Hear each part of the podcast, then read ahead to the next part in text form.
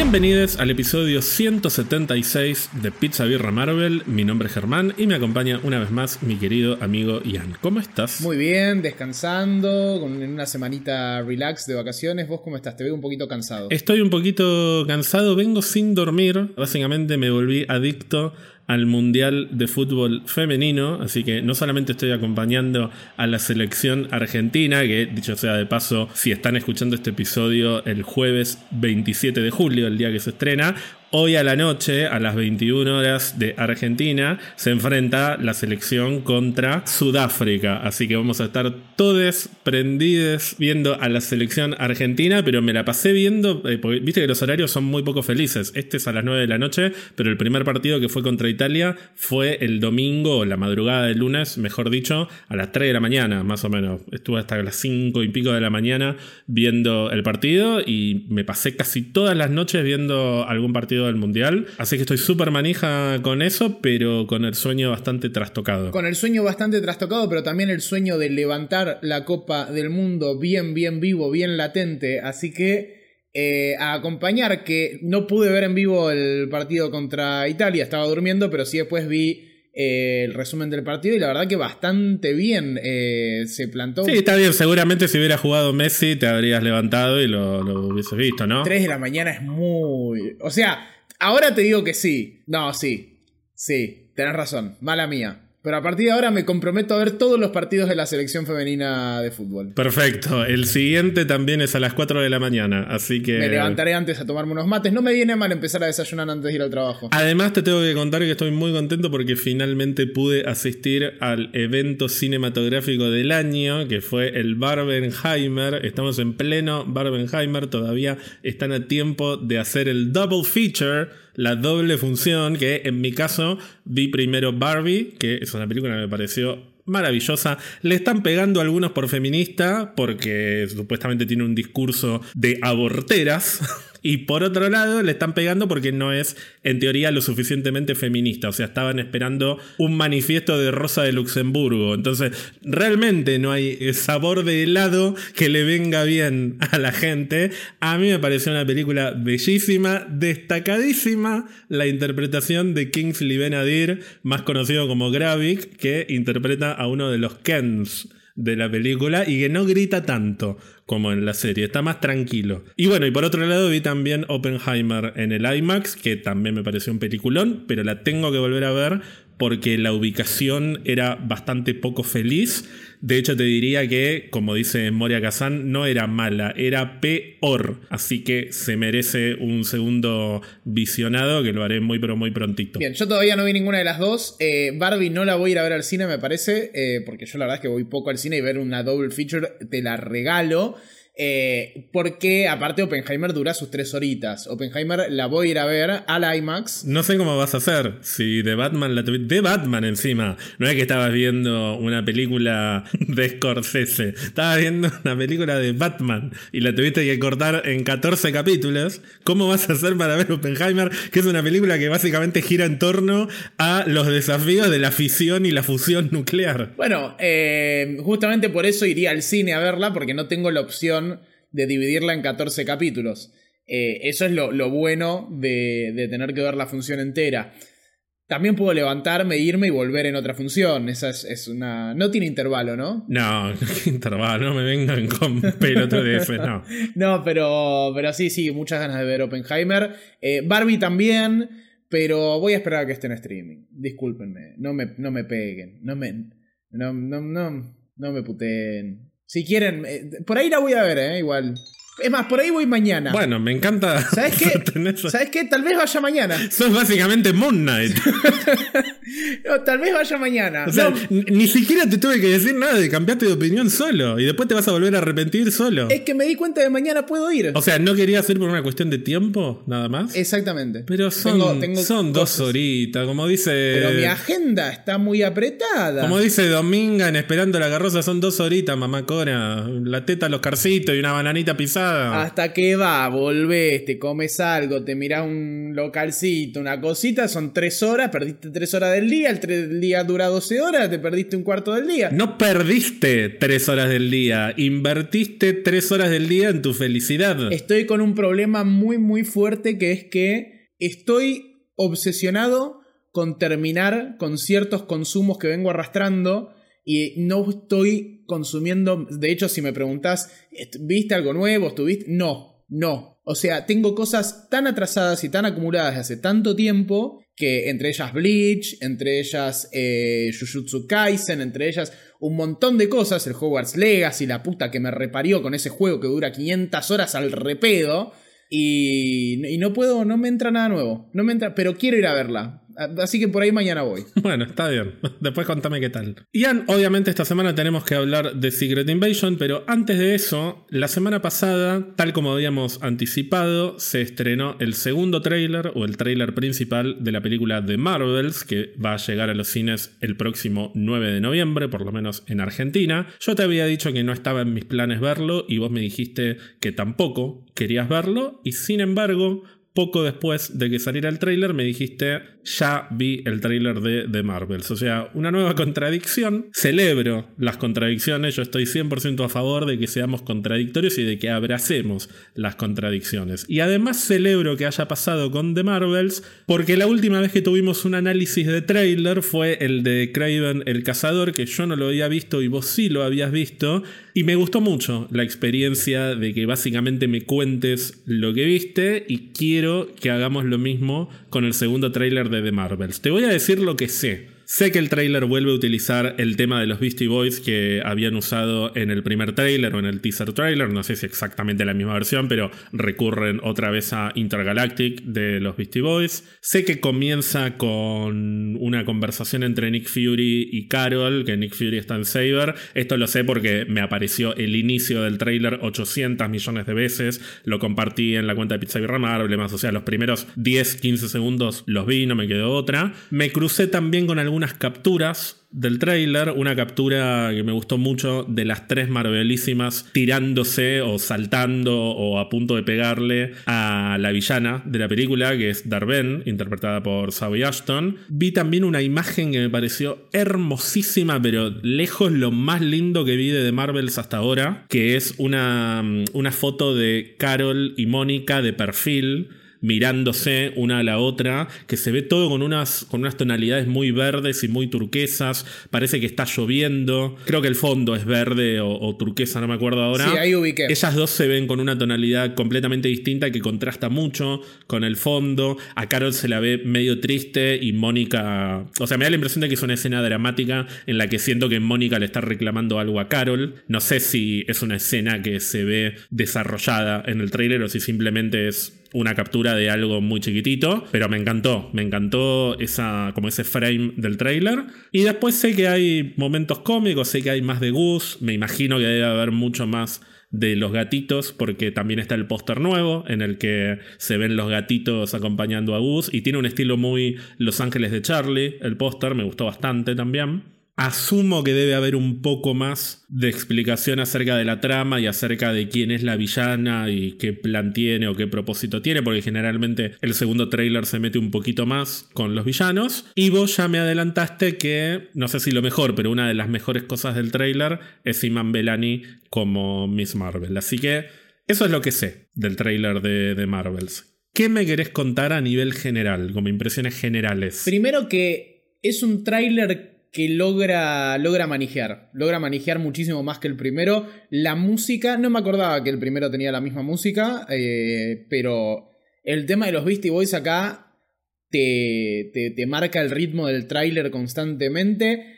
Y Man Belaini es posta que me parece, tengo la sensación de que puede llegar a ser de lo mejorcito de la película, fuera de joda. Las pocas veces que se la ve en el tráiler te saca una, ¿viste esa risita donde exhalas un poquito más de aire por la nariz por ahí? Ah, se la ve poco. Sí, en comparación con las otras dos me parece que sí. Está bien, el primer tráiler arrancaba con ella, tenía bastante de ella en la casa. Sí, acá la, vemos, se la muestra bastante más que en el primer tráiler a Mónica y a, y a Carol. Tenemos también una explicación de cuál es el problema, que no te lo, no te lo digo. Hay otra cosa también que no me acuerdo si aparece en el primer tráiler y que no sé si te la puedo decir, pero que tiene que ver con algo que tiene la villana en algo que está en posesión de la villana. Lo vi en el primer tráiler. No se ve muy en detalle, o sea, tenés que pausar, me parece, para verlo. Tiene el otro brazalete. Exactamente. Tiene el otro brazalete de la villana. Eh, o sea, el otro brazalete de Miss Marvel. Exactamente. Perdón, o sea que definitivamente vamos a tener una explicación un poco más detallada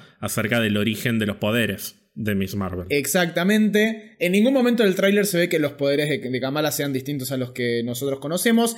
Hay una explicación de los poderes de Kamala, no de, del origen, sino de qué es lo que hace en términos como más, eh, más físicos por parte de Mónica. Se ve una escena en donde Mónica está en la casa de Kamala, donde están medio las tres, y se explica que cuando alguna usa el poder, como ya habíamos eh, observado anteriormente, cambian de lugar. Eh, en ese marco es que Mónica dice algo así como que Kamala, que por ahí esto estaba en la serie y no me lo acuerdo, ¿eh? pero Kamala convierte la luz en materia. Bueno, eh, nunca lo dijeron, pero es literalmente lo que hace. Sí, o sea, genera constructos luminosos, que es eso. Sí. Y de hecho, de alguna manera, tiene puntos en común con los poderes de las otras dos, porque los poderes de Mónica también tienen que ver con la luz y con el espectro de la luz. Hay algo raro porque, o sea, hay algo un poquito, no sé si forzado. Por ahí con el contexto de la película se, se entiende mejor. Pero hay un momento en el que Mónica dice, claro, tiene sentido, porque vos, Carol, le dice, absorbés la luz, yo la veo y Kamala crea objetos con la luz. ¿Cómo yo la veo? No, bueno, ella puede ver diferentes espectros de la luz. Ah, ok. Acordate que lo primero que. Mm, lo primero que ve Mónica cuando entra a Westview, o mejor dicho, lo primero que vemos nosotros una vez que ella entra a Westview y adquiere los poderes, es cómo ella está viendo la realidad de una manera distinta y se ven un montón, no sé cómo, cómo, definirlo porque es, hay que recurrir a un físico para explicar esto, pero se ven cuestiones que tienen que ver con el espectro de la luz que nuestra visión no puede percibir, pero que ella sí. Ok, como que puede ver otras ondas lumínicas que nosotros no podemos ver. Ok. Exacto. Eh, bueno, Carol aparentemente absorbe la luz, eso, esa información yo no la tenía, es muy Superman eso. Eh, que, Viste como que usa la, luz de las estrellas eh, para, alimentar sus poderes. Y bueno, y después lo de Kamala. Eh, se ven un par de escenas divertidas, algunas medio impactantes. Por lo que se ve, el CGI parece, por lo menos en el tráiler, parece bastante digno. se ven más interacciones con Chris. Los Kree se ven interacciones con, con más pertenecientes a la raza Kree. Se ve alguna cosita de los gatitos algún comentario elocuente de Nick Fury y cierra con una Iman Belani haciendo una escena muy graciosa en donde ve a Gus eh, engulléndose a alguien o algo y pega un grito digno de, no sé, película de terror más o menos, pero medio eh, muy bueno, muy bueno. Que no es la misma que está en el primer tráiler. Ay, puede ser que sí. Debe ser. Ok. Y lo mira y dice, oh my god, tipo, como, como asqueada también de lo que veo. Se ve un poco, eh, un poco más el, el diseño de los trajes que están muy buenos, están muy buenos para mí. Se ve un poquito más del personaje interpretado por Park Seo-joon, este actor surcoreano que es uno de mis crush. Muy creo que se lo ven una escenita. La escena que vos decías antes de los colores también dura muy poquito. Tenemos, o sea, como un, un vistazo bastante corto también a toda esta danza colorida, toda esta parte medio mumbatán que habíamos visto eh, también eh, anteriormente, donde ahí se puede apreciar por ahí un poquito a este muchacho que vos decís. Sí, yo me comí un mega spoiler de ese personaje. En realidad no del personaje, sino de hacia dónde va la trama en esa sección de la película. Porque vi unas fotos de los muñequitos de la cajita feliz, mm. unos muñequitos muy feos, como suelen ser los muñequitos de la cajita feliz, y hay un muñequito de Capitana Marvel, uno de Mónica, uno de Kamala, uno de Nick Fury, uno de, mm, de Ben, que es la villana, y hay un muñequito del personaje de Park Seo-joon, que ya sé cómo se llama, porque está ahí el, está el nombre, no lo voy a decir, no sé si es un super spoiler, pero no lo digo, y hay un muñeco más que tiene que ver con el personaje de Park Seo-joon, que ese es el spoiler, Mm, digamos. Choto. No sé cómo describirlo, no sé cómo explicarlo. Intuyo algún tipo de transformación por lo que vos decís. No, no, no. Implica, o creo que implica algo que puede pasar con alguno de los personajes, con alguna de las tres Marvels en ese planeta y que tiene que ver con ese personaje. Ok. Tampoco es, no sé si va a ser algo súper importante. Tengo una teoría. En base a lo que viste en el tráiler. En base a lo que vi en el tráiler, a lo que dijiste vos, eh, no, hay una parte en la que se lo... Hay como algo medio romántico con él, no me acuerdo ya, porque es muy cortito lo que te muestran de él. Pero se lo veía medio romanticón. No, con al- no identifiqué si con alguna de las tres o con otro personaje ni siquiera. Posta es muy corto ese momento. Pero algo me quedó como en el cerebro de como asociación, como...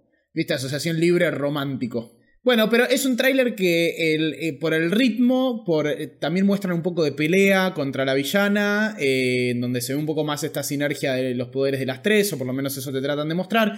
A mí me deja con una muy buena sensación. Y hablando de, de- no sé si de sensaciones, pero de, de, o sea, me deja, me deja con las expectativas moderadas. Ya no dejo que suban tanto las expectativas por las dudas.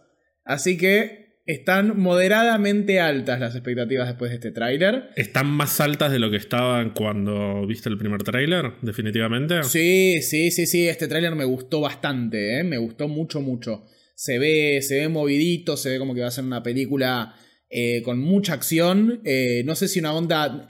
Por ahí hay algo tipo Ángeles de Charlie, ¿eh? porque lo bueno, lo tenés a Nick Fury ahí medio hablándoles y las tenés a las tres eh, aprendiendo a usar los poderes, medio, medio torpes por ahí con algunas cosas. Yo creo que puede, puede haber algo, algo de eso. Quiero.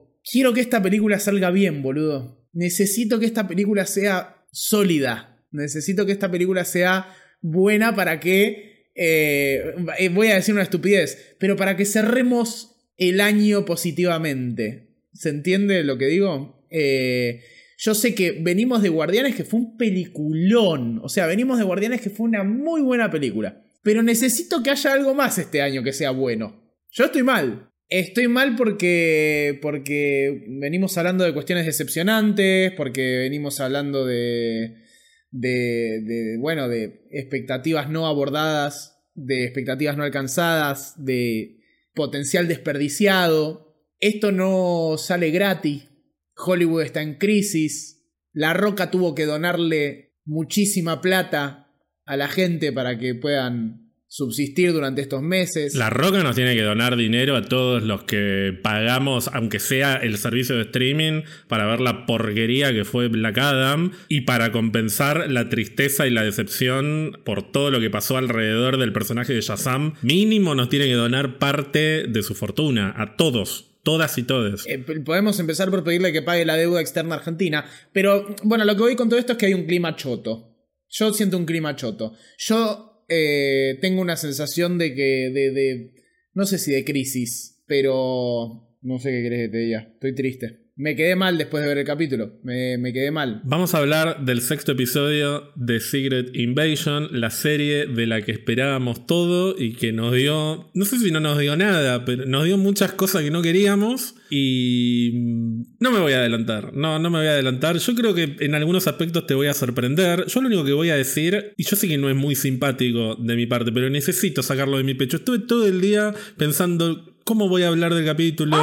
Voy a ser más solemne, me voy a enojar, pero yo me pasé las últimas cinco semanas recibiendo puteadas de que básicamente cómo puede ser que no nos guste Secret Invasion y de repente hoy hay un montón de gente que se enteró de que la serie es mala porque el final dura 30 minutos en lugar de 50. Entonces, yo la verdad que ya he desarrollado varias veces mi postura respecto a la duración de los episodios y a la cantidad de episodios.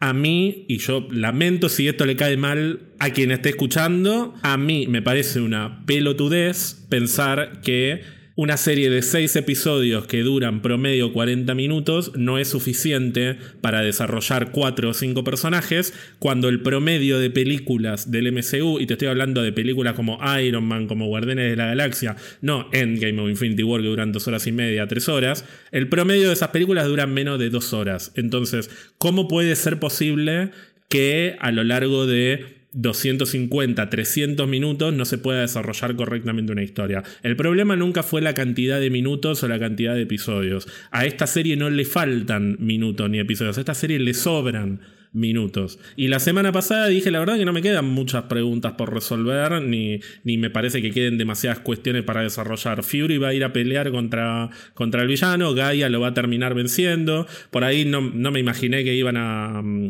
o sea, me imaginaba que Gaia iba a pelear contra Gravik, pero no pensé que Fury directamente no iba a ir y que se iba a ir a buscar a Rudy. Pero después el, el desarrollo de los eventos fue más o menos lo que hablamos la semana pasada. Lo van a vencer a Gravik con los poderes de Super Skrull de Gaia el presidente va a lanzar o va a intentar lanzar el misil y lo van a detener a tiempo, o Gaia lo va a detener, y Fury se va a volver al espacio. Y se terminó la historia, que es básicamente lo que se planteó a lo largo de las últimas cinco semanas, y a nosotros nos trataron de mala onda por decir que era una serie básica. Pero bueno, ya me saqué eso del pecho, ya estoy liberado. Le podemos mandar un beso a Kyle Bradstreet, el creador de la serie que escribió este episodio junto con Brian Tucker. Una vez más, Brian Tucker fue guionista en todos los episodios de Secret Invasion.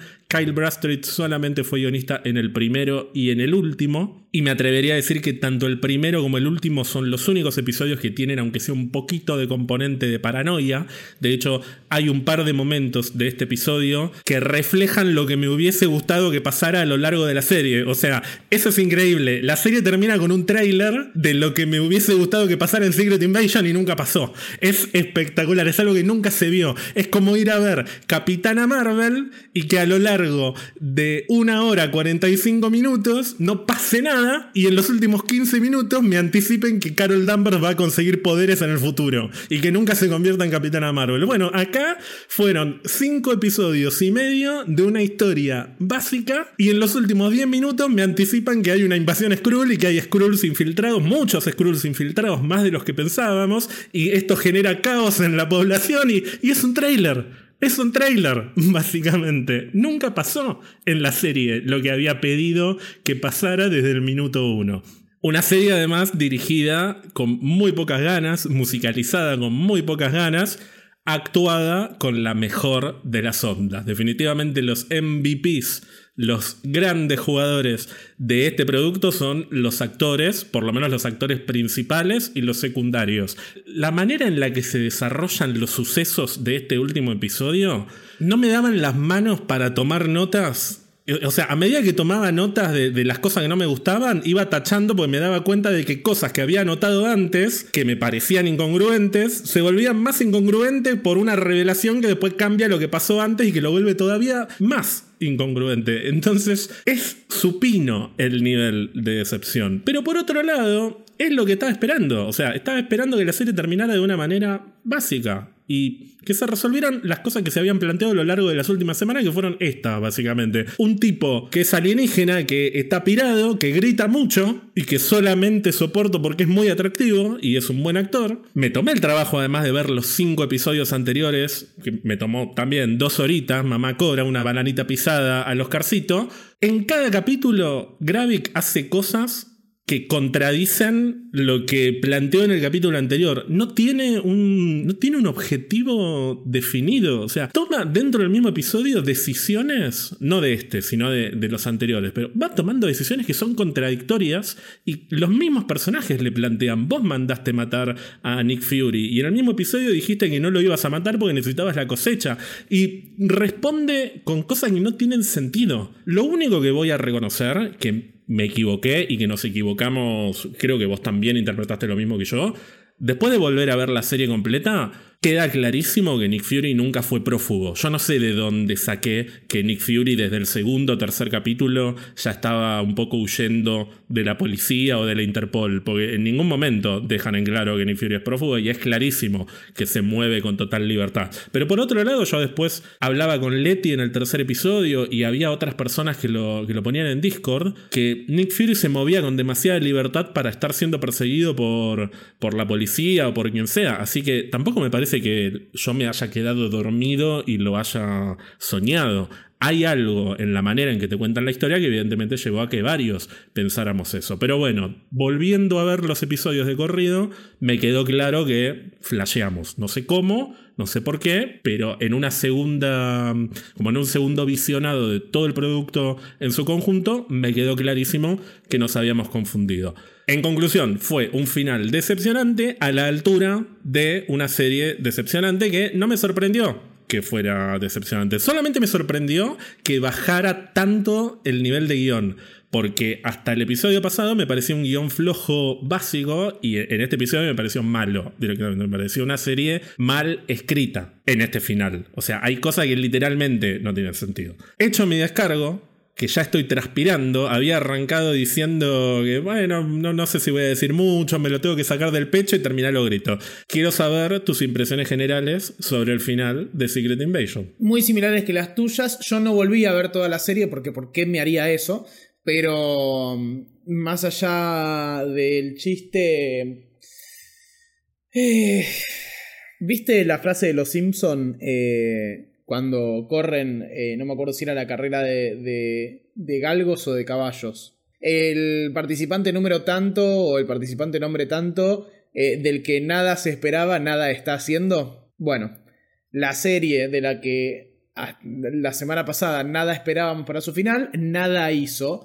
Eh, y aún así logró decepcionarnos, si te meto otra más de los Simpson ahí. Eh, yo también fui notando cosas en este capítulo que no tenían sentido y al final decidí como dejar un poco de darles pelota porque no podía, ya no podía disfrutar. Iban 10, 15 minutos de capítulo y había cosas que ya me estaban, no me estaban permitiendo disfrutar del final de la serie. Y en un punto quise conectarme con, con el capítulo y verlo, decir, bueno, es un capítulo más de una serie más de, de esto, que ya vi todo y listo, quiero ver el final. Y yo creo que tuvo un par de momentos que es como vos decís, que representan lo que nos hubiese gustado que sea la serie en su totalidad. Después daremos ejemplos. También es cierto que las actuaciones siguen luciéndose incluso en el peor de los escenarios. Con el peor de los guiones yo creo que Emilia, eh, Olivia Colman, voy a hablar de Olivia Colman y no de Emilia Clark particularmente porque para mí Emilia Clark ni en pedo era la indicada para este rol, ni en pedo y perdonen, y, yo amo a Khaleesi y todo lo que quieran, pero Emilia Clark no era la indicada para este rol. No le queda bien la cara, no le quedan bien las expresiones, no le queda bien la onda que le pone y ni siquiera voy a decir, no voy a juzgar cuerpos, pero parece una nena de 10 años durante un par de tomas la piba. Y, y, no es, no sé, está todo bien, poderoso el chiquitín y no hace falta que te sea dualipa que mide dos metros y medio para que sea un personaje imponente. Pero no impone nada. Y, es lo que venimos diciendo con la serie. No impone eh, paranoia, no impone nada en términos de, thriller político que pensamos que iba a tener. ¿Qué sé yo? Yo cuando vi que el capítulo duraba 38 minutos dije, qué bueno. Porque tengo que hacer otras cosas. Y efectivamente fue bueno. Si esto hubiese durado una hora, yo me pegaba un tiro. Ahora estaría las reputeadas. Menos mal que se deben haber sacado cuatro escenas que estaban al pedo encima, seguro. Se resuelve fácil porque no hay nada complejo para resolver. Entonces se resuelve de una forma súper fácil y simple. O sea, no hay nada que criticarle a esta cuestión que a veces decimos de no, bueno, no supieron resolver. Es como que Marvel dijo, ah, les molesta que tengamos tantas tramas abiertas para resolver y que en el último capítulo se nos enquilombe todo un poco, tomen, no hay tramas para resolver. El último capítulo está escrito por una inteligencia artificial. Eh, tomá pavó. Es lo que, lo que tuvimos. Y estoy seguro de que hay gente que está conforme con, con esta serie, ¿eh? Que te van a decir que en términos generales es mejor que WandaVision. Yo hasta la semana pasada solamente leía comentarios de por qué la gente, no nosotros solamente, sino por qué la gente es tan dura con Secret Invasion, es una trama madura, es una trama adulta. Y hoy, de repente, hay un tema con ciertos consumidores de Marvel que parece que solamente se dan cuenta de que los productos son malos en el último episodio. Y parece como que terminan decepcionados porque no se ven venir lo básico o lo malo del final, cuando eh, las pistas para asumir esto que nosotros estamos diciendo ahora, las tenemos hace varios capítulos y por eso nosotros eh, te cubrimos el final de la serie antes de que salga. Pero no porque no seamos genios del guion y siempre le peguemos a los spoilers, que a veces sí nos pasa. Pero sino porque no había nada que, suponer no había lugar a la imaginación con el, con el final. No, el gran reclamo que estoy leyendo y la gran pregunta que quedó sin resolver, por lo menos explícitamente, que después podemos entrar en detalle, tiene que ver con Rowdy. Que pocas cosas me podrían importar menos en este momento Ah, me que desde cuándo es un Skrull, porque es accesorio para la trama de este episodio. Lo importante de que Rowdy fuera un Skrull era lo que el Rowdy o la Rowdy Skrull iba a hacer dentro de esta historia y eventualmente en el último episodio volvería Rowdy y las consecuencias de su reemplazo se verán en Armor Wars o donde sea que haya que verlas, pero a mí no me, no- me hubiese cambiado absolutamente nada del episodio ni de la serie que cuando lo sacan a Rowdy le dijeran, Coronel Rhodes, usted fue secuestrado exactamente en el minuto 138 de Capitán América Civil War, porque tiene la bata del quirófano o lo que sea. No me cambia nada saber cuándo lo secuestraron, o por lo menos no me lo cambia en los últimos 10 minutos del capítulo, y tampoco me lo hubiese cambiado que me lo pusieran al principio del, capítulo. Por eso digo que, ¿qué esperaba ver en la gente que realmente hasta la semana pasada le pareció una buena serie y hoy le parece mala? Pues siempre fue la misma serie, o por lo menos desde el tercer episodio, que más o menos fue esto, Secret Invasion. Fue un loquito Skrull que quiere disparar misiles de manera absolutamente aleatoria, que nunca se sabe si lo quiere matar o no lo quiere matar a Nick Fury y por qué, y que en el último capítulo lo matan. Y Nick Fury se vuelve al espacio. y con- después una escena romántica con... Después vamos a hablar. Este, pero, ¿entendés a lo que me estoy refiriendo? O sea, ¿qué- no, no sé qué estuvieron viendo, porque la semana pasada había gente que decía que esto estaba a la altura de Daredevil solamente porque le cortaron un dedo a un tipo. Y ahí tenés a Disney perdiendo miles de millones de dólares porque la gente las cosas buenas no las quiere ver y cuando les ofrece caca van todos y se tiran de cabeza, boludo. Y bueno, eh, nada, será cuestión de consumir, pero un poco la gente pide eso. Si le das una trama más o menos compleja a la gente y les da paja. Le das una trama que representa algún tipo de dilema social y te dicen que es, eh, no sé, feminismo, eh, feminazis en acción, boludo. La gente no se banca a la complejidad. Y esta serie que prometía un montón de complejidad, porque si hay una historia que, que tendría que ser compleja, Secret Invasion, eh, nos cebó, por lo menos por lo que se vendía a los que nos gustan las tramas complejas, y después terminó siendo un blockbuster choto y chato para las personas que eh, quieren que vuelva Iron Man 2. Es ese tipo de trama, es ese tipo de guion torpe, es ese tipo de, cuestión entregada en bandeja de plata para que no tengas que pensar qué está pasando en ningún momento. Eh, es lo mismo que venimos diciendo. No cambió nada con este capítulo.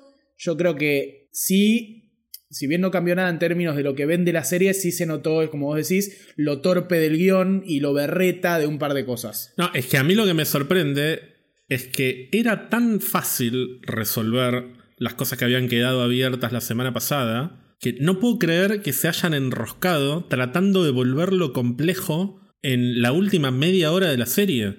Porque hay una serie de cosas que pasan durante todo lo que es la, la pelea final, el, enfrentamiento final contra Gravik y la revelación de Rudy Skrull con el presidente, que es todo tan torpe Sí. que podría haber, se podría haber resuelto todo en cinco minutos. Sí. Y como no, no tenían material para resolver la serie de una manera épica y climática, porque nunca hubo nada para construir ese clímax, le empezaron a dar vueltas con, con el vial y con los poderes y, y- y Olivia Colman apuntándole a Rowdy al pedo.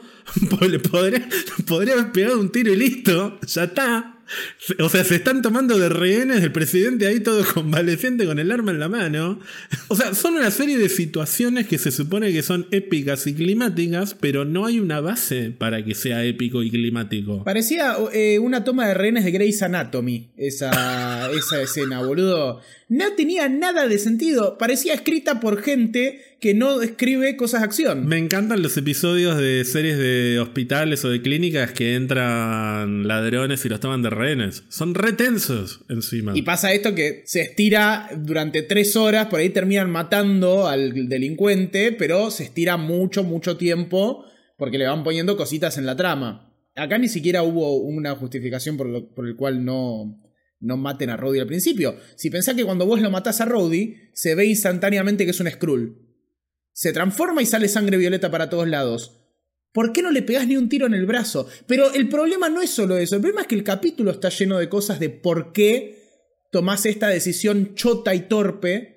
Que no, quiero decirlas ahora, pero, pero si querés eh, no sé por dónde querés empezar a, diseccionar esta cagada. Me gustaría empezar por Gravik. Gravik en el primer episodio es presentado como un Skrull, que mm, es un Skrull radicalizado, que después de que Fury desapareció en el blip se volvió más radical y se terminó convirtiendo primero en un miembro del consejo y eventualmente en el segundo episodio da un golpe y se convierte, se autoproclama como líder del Consejo de Skrulls. En el primer episodio te plantean que la amenaza inicial es este grupo de estadounidenses contra Rusia, que se supone que es un frente para que Gravik lleve a cabo la primera fase de su plan, que es la que va a desatar una guerra entre los principales gobiernos o las principales fuerzas del planeta Tierra. Y esto lo explica perfectamente el personaje de, mm, de Richard Dormer, el agente Prescott, en el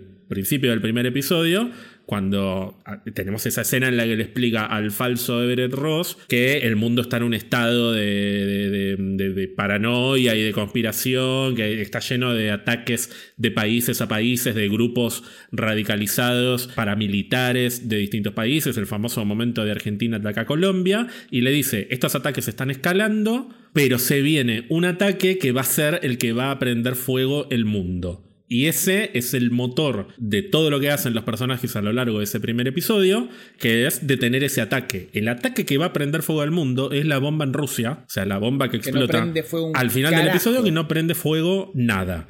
Pero, bueno, en el primer episodio está planteado, o sea, están planteadas las reglas del juego, vos ves el primer episodio aislado y decís, bueno, acá se empieza a pudrir todo y a partir de la semana que viene vamos a estar en un caos de creciente crisis geopolítica. Y además hay algo muy interesante en el primer episodio que después no se repite, o casi no se repite en el resto de la serie, que es la sensación de que Gravik, cuyo diseño de personaje es muy simple, o sea, es un tipo que está en jogging y camperita, es básicamente un personaje que nunca sabes dónde puede estar o por quién se puede estar haciendo pasar.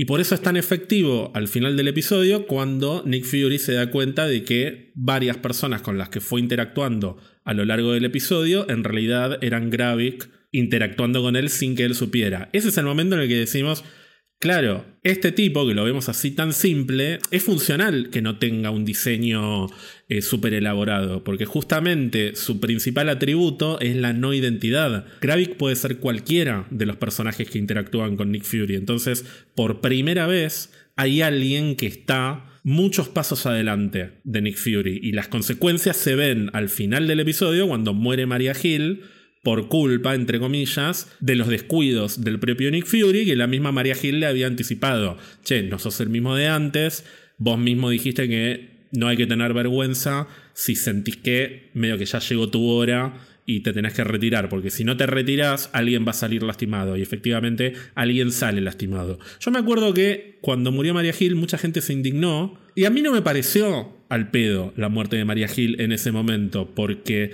si había una manera de tocar a Nick Fury y de hacerlo sentir débil era quitarle a su persona de principal confianza. Y yo entiendo que cuando uno piensa en Maria Hill y que murió así en ese episodio, dice, uh, qué oportunidad perdida porque Maria Hill se merecía desarrollarse más. Yo no sé si todos los personajes que vemos en el universo de Marvel necesitan tener una trilogía de película de tres horas y un desarrollo eterno. Maria Hill es un personaje cuya función siempre fue ser un complemento de Nick Fury. Tener un poco más de ella es un plus que nos dan porque, nada, porque es una historia de Nick Fury y porque Cody Smulders lo merece. Pero los personajes mueren. o sea, si no, no puede morir nadie y listo, que vivan todos para siempre y no pasa nada. Ahora bien, al final de la serie no se termina de sentir eso. Por eso digo que una cosa es quejarte en el primer episodio cuando todavía no viste todo lo que pasa después y que en ese primer episodio te lo están vendiendo como algo que va a tener consecuencias en las acciones de Nick Fury. Y otra cosa es quejarse ahora que, bueno, sí, efectivamente no afectó en prácticamente nada. Todos estos recursos que la serie plantea en el primer capítulo se hubiesen sido parte de la estructura que se nos vendió. El tema de que Gravik sea un tipo sin identidad que pueda estar en cualquier lado responde a un producto con eh, que te vende paranoia, que te vende que los personajes no están seguros de quién es quién.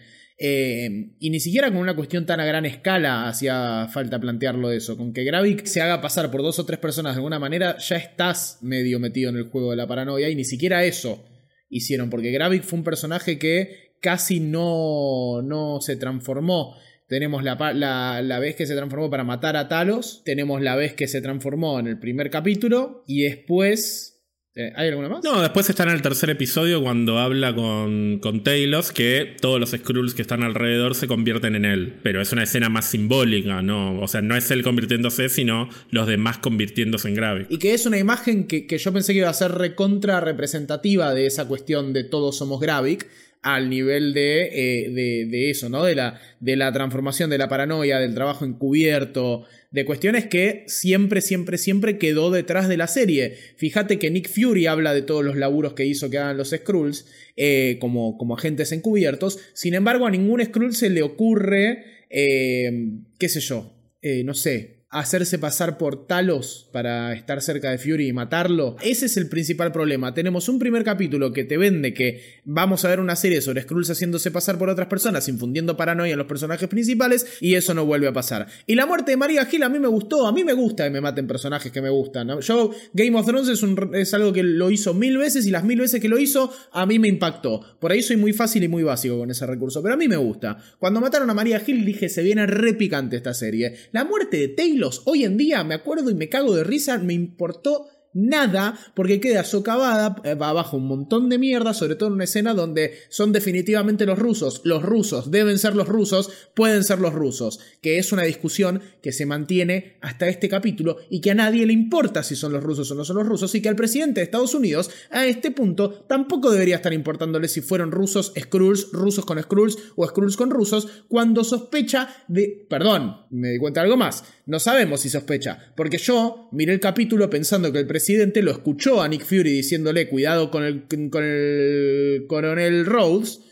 Y cuando se da toda la situación tensa con las armas, parece que el presidente está arado, no lo escuchó. Entonces, ¿para qué mierda le dijo eh, al oír? ¿Qué es, ¿Qué es eso entonces? ¿Por qué construye sobre la nada esta serie y después no entrega sobre lo que construye? Que, o sea, ¿por qué todas las series de Marvel termina pasando que en alguna parte de la serie, ya sea desde el principio hacia el final, pero parece que se quedaron sin pila los escritores? Porque este capítulo parece eso. Bueno, cerralo. Cerralo. Me imagino a Kevin Feige diciendo, cierra la serie, sí, cierra. Bueno, listo, súbanla. Kevin Feige viendo el capítulo diciendo, eh, bueno, sí, sí, sí, bueno, zafa. Yo no quiero que un producto zafe. Bueno, pero estamos de acuerdo que en el primer episodio se plantea una idea de un villano que va a ir por esa línea, por la, por la línea de cierto anonimato que le permite acercarse a Nick Fury con tal impunidad que ni siquiera él se puede dar cuenta o, ni siquiera él lo va a poder ver venir en los momentos críticos. Y de hecho, en el segundo episodio te cuentan un poco más de su origen y me parece interesante cuando lo plantean, o por lo menos me pareció interesante cuando lo vi por primera vez, porque te cuentan que es un pibe que de muy chiquito se escapó de, de los Kree que mataron a sus padres y pilotea una nave solo y llega con, o sea, llega a la Tierra con, con toda la decisión de convertirse en un guerrero. Y Nick dice, no, bueno, pero es un pibito y Taylor le dice, no, pero es un pibito, pero vio morir a sus padres, pilotea una nave solo, como que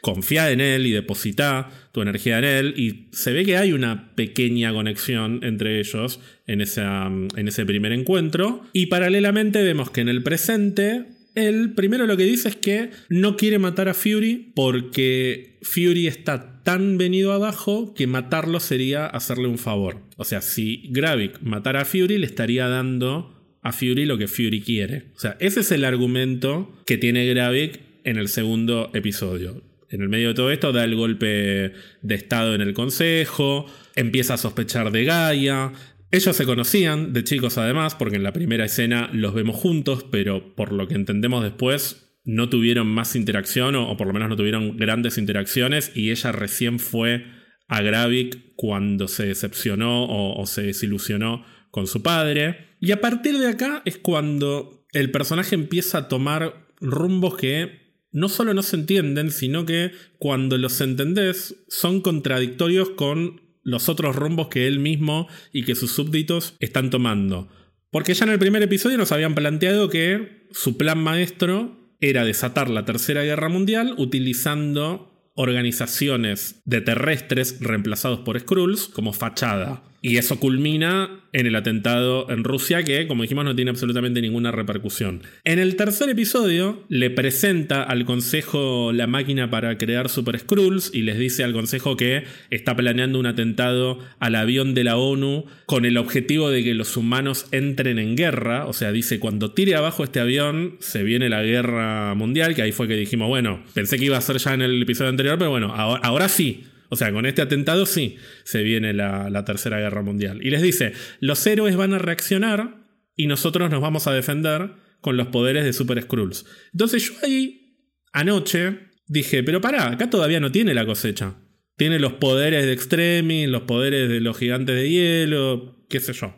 Tienen como un par de poderes, nada más. Y de hecho, en estos mismos episodios, Pagon, que es el secundario, y la doctora están hablando todo el tiempo de que no consiguieron la cosecha, de que falta la cosecha y demás. Entonces, ¿no se está adelantando? O sea, ¿para qué dice al consejo que va a tirar abajo al avión para que reaccionen los superhéroes si todavía no tiene los poderes para poder contrarrestar a los superhéroes?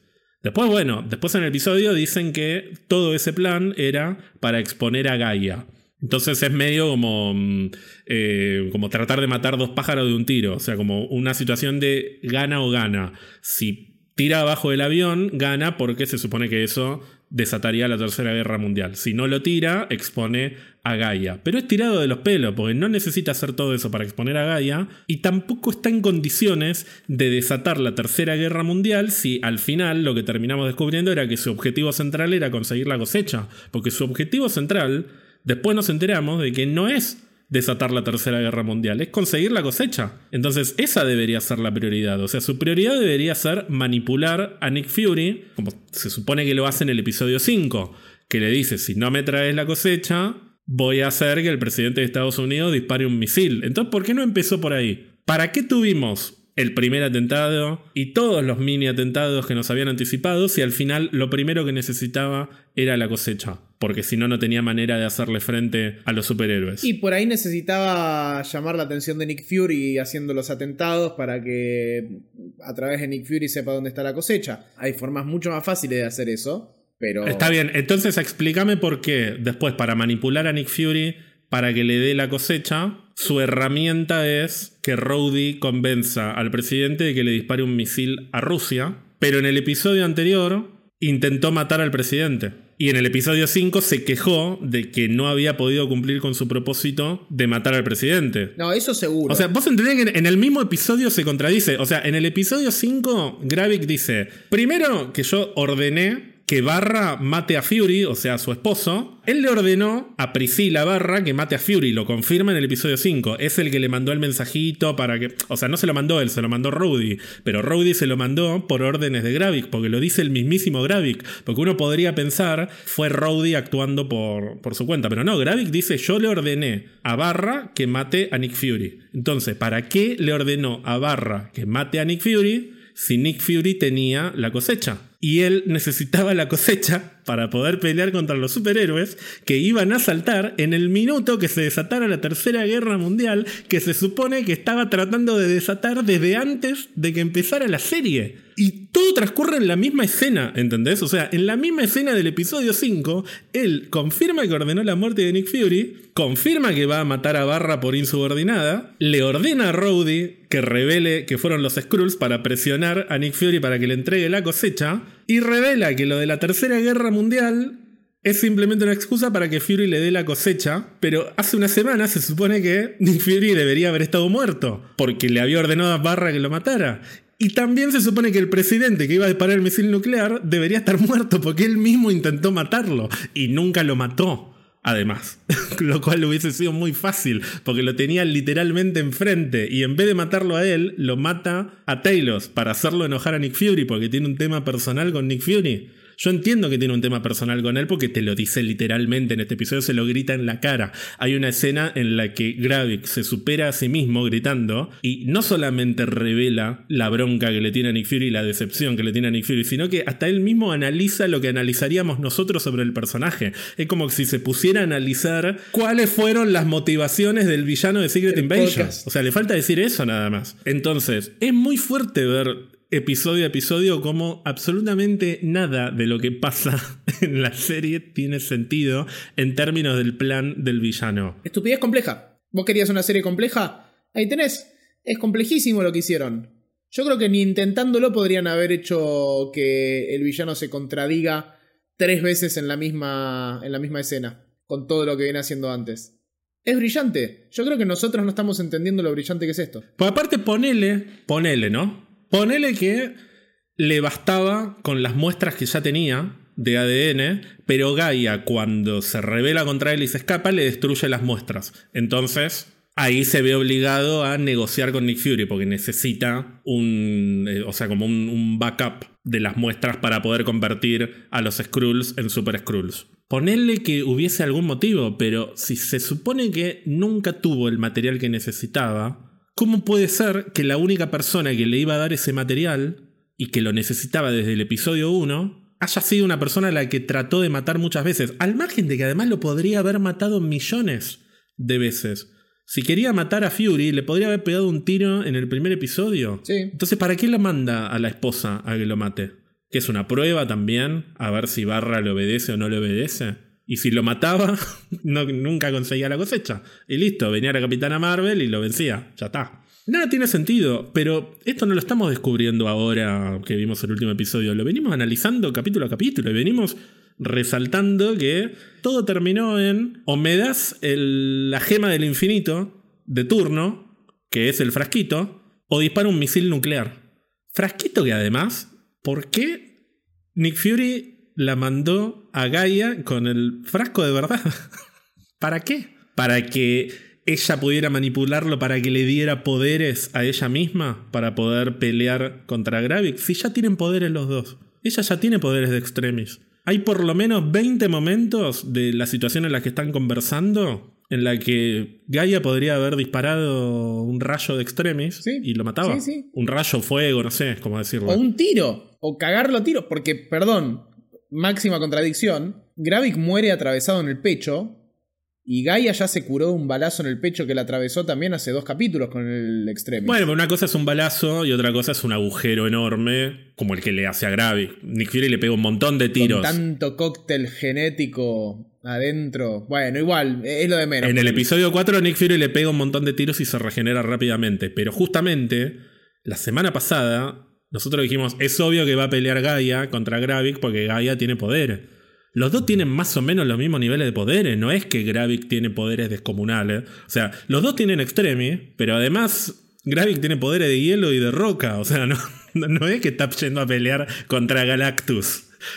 son dos personajes más o menos igual de poderosos. Sí, sí. Entonces, ¿para qué llevarle el vial con el ADN de Carol Danvers, de Drax, de Mantis, de Ebony Maw, de Ghost, que no sé de dónde lo sacó porque Ghost no estuvo en Endgame, pero no importa? ¿Para qué llevarle todo eso? Y que los dos se vuelvan poderosos y que simplemente sea la misma pelea pero con un poco más de destrucción. O sea, yo entiendo que después está bueno ver pelear a los personajes con más poderes, pero no tiene absolutamente ningún sentido. Hay un momento en el que él pone el vial en, la máquina y le dice como, ah, bueno, es posta, está bien. Y no modifica de ninguna manera la trama, de ninguna manera. Eh, porque de hecho pone el vial, dice, ah, listo, son posta, y cuando le dice eso, el supuesto Nick Fury ya está en el piso sin poder hablar. ¿Me explicas por qué se lo deja a Nick Fury adentro de la máquina cuando la prende? O sea, ¿es porque solo le puede dar poderes a los Skrulls? Sí, evidentemente. Ahora, ¿cómo supieron Nick Fury y Gaia que iban a poder salirse con la suya y que no. Porque Gravik tranquilamente lo podría haber matado, entre comillas, antes de activar la máquina. Está bien, estaba en la estrategia de Gaia poder acomodarse en el lugar como para también recibir los poderes, pero de nuevo, no lo necesitaba. Emilia Clark tiene poderes de extremis. Gravik tienen poderes de extremis más un plus de, de, Cool Obsidian. o sea, no, no, es que tiene los poderes regenerativos de Wolverine, tiene habilidad para la hechicería como el Doctor Strange, no tiene la armadura de titanio, el Mark 89, hecho por la hija de Tony Stark. O sea, tiene básicamente los mismos poderes que Gaia. Entonces, ¿para qué otorgarse mutuamente los poderes de todos los personajes que encontraron en la wikia de Marvel? Como si esa fuera una táctica para ganar. Lo que pasa es que, pensando en la historia, vos lo que necesitas es el objeto de negociación ahí en vivo. Para generar una situación tensa en donde Gravik tenga los poderes y simbolice un peligro mayor. Porque si no, no sé, calculo que quisieron mantener como esa sensación de amenaza, como si fuese el botón rojo del misil nuclear, pero en términos de poderes. A un Skrull a punto de obtener todos los poderes de todos los personajes de Marvel. No sé, no, no tiene una explicación coherente dentro de la serie, ese es el problema. Vos pensás en lo que quisieron hacer y, le podés encontrar 25 explicaciones, pero dentro de lo que pasó en la serie no, no hay ninguna explicación racional. Y pasa con muchas cosas también. Lo del arma en el pasillo, esto del vial, qué sé yo, por ahí si lo haces con un vial falso o sin vial, la escena tiene menos tensión, menos sensación de peligro. O por ahí es simplemente para... Digo desde el punto de vista del escritor, ¿no? Por ahí es simplemente para mostrar la pelea. Tampoco tiene sentido que por más que Gaia se esté haciendo pasar por Nick Fury, por más que Gaia se esté haciendo pasar por Nick Fury y lo tiene que engañar y, tiene que creerle el otro que es Nick Fury, todo lo que le dice Gaia es de un nivel de profundidad que evidentemente se supone que es lo que Nick Fury realmente siente. Entonces, ¿qué pasó? Pues primero yo decía, cómo hizo Gaia para verse exactamente igual que Nick Fury, que estaba en Finlandia, o sea, le, pegó hasta con el gorrito y al toque dije, no, bueno, obviamente se encontraron en algún momento, debe haber sido Gaia la persona a la que Nick Fury le habló al final del episodio, se encontraron, le dio el vial, que de nuevo me parece que podría haber sido un vial falso, pero bueno, ya está.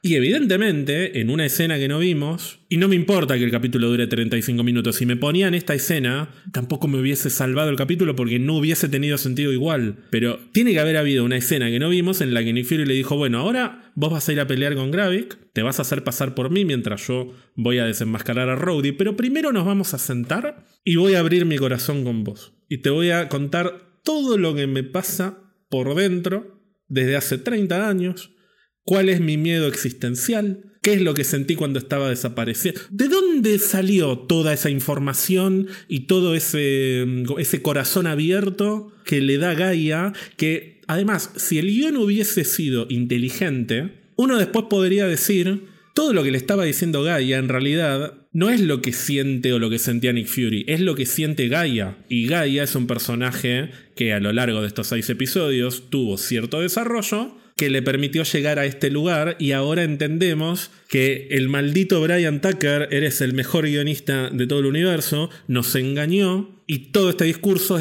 es, el corazón abierto de Gaia. Ni en pedo, porque está diciendo cosas que son súper específicas de Nick Fury. Casi que le falta explicarle cuál es el motivo detrás de, de por qué usa un parche. O sea, es estrictamente ligado a Nick Fury todo lo que le dice. Entonces, es un nivel de actuación, no el de Emilia Clarke, el de Gaia. Nos dieron personajes haciéndose pasar por personajes en el momento en el que ya no necesitaba eso, porque la serie se había convertido en algo mucho más lineal, pero encima me lo dieron mal. No quiero que el corazón abierto de Nick Fury sea una actuación de Gaia. Ah, sí, no sé, te juro que me mareo de la cantidad de cosas que no tienen sentido y de cómo trato de encontrarle como una coherencia dentro de la escritura del guion y tampoco la encuentro más que lo que te dije antes.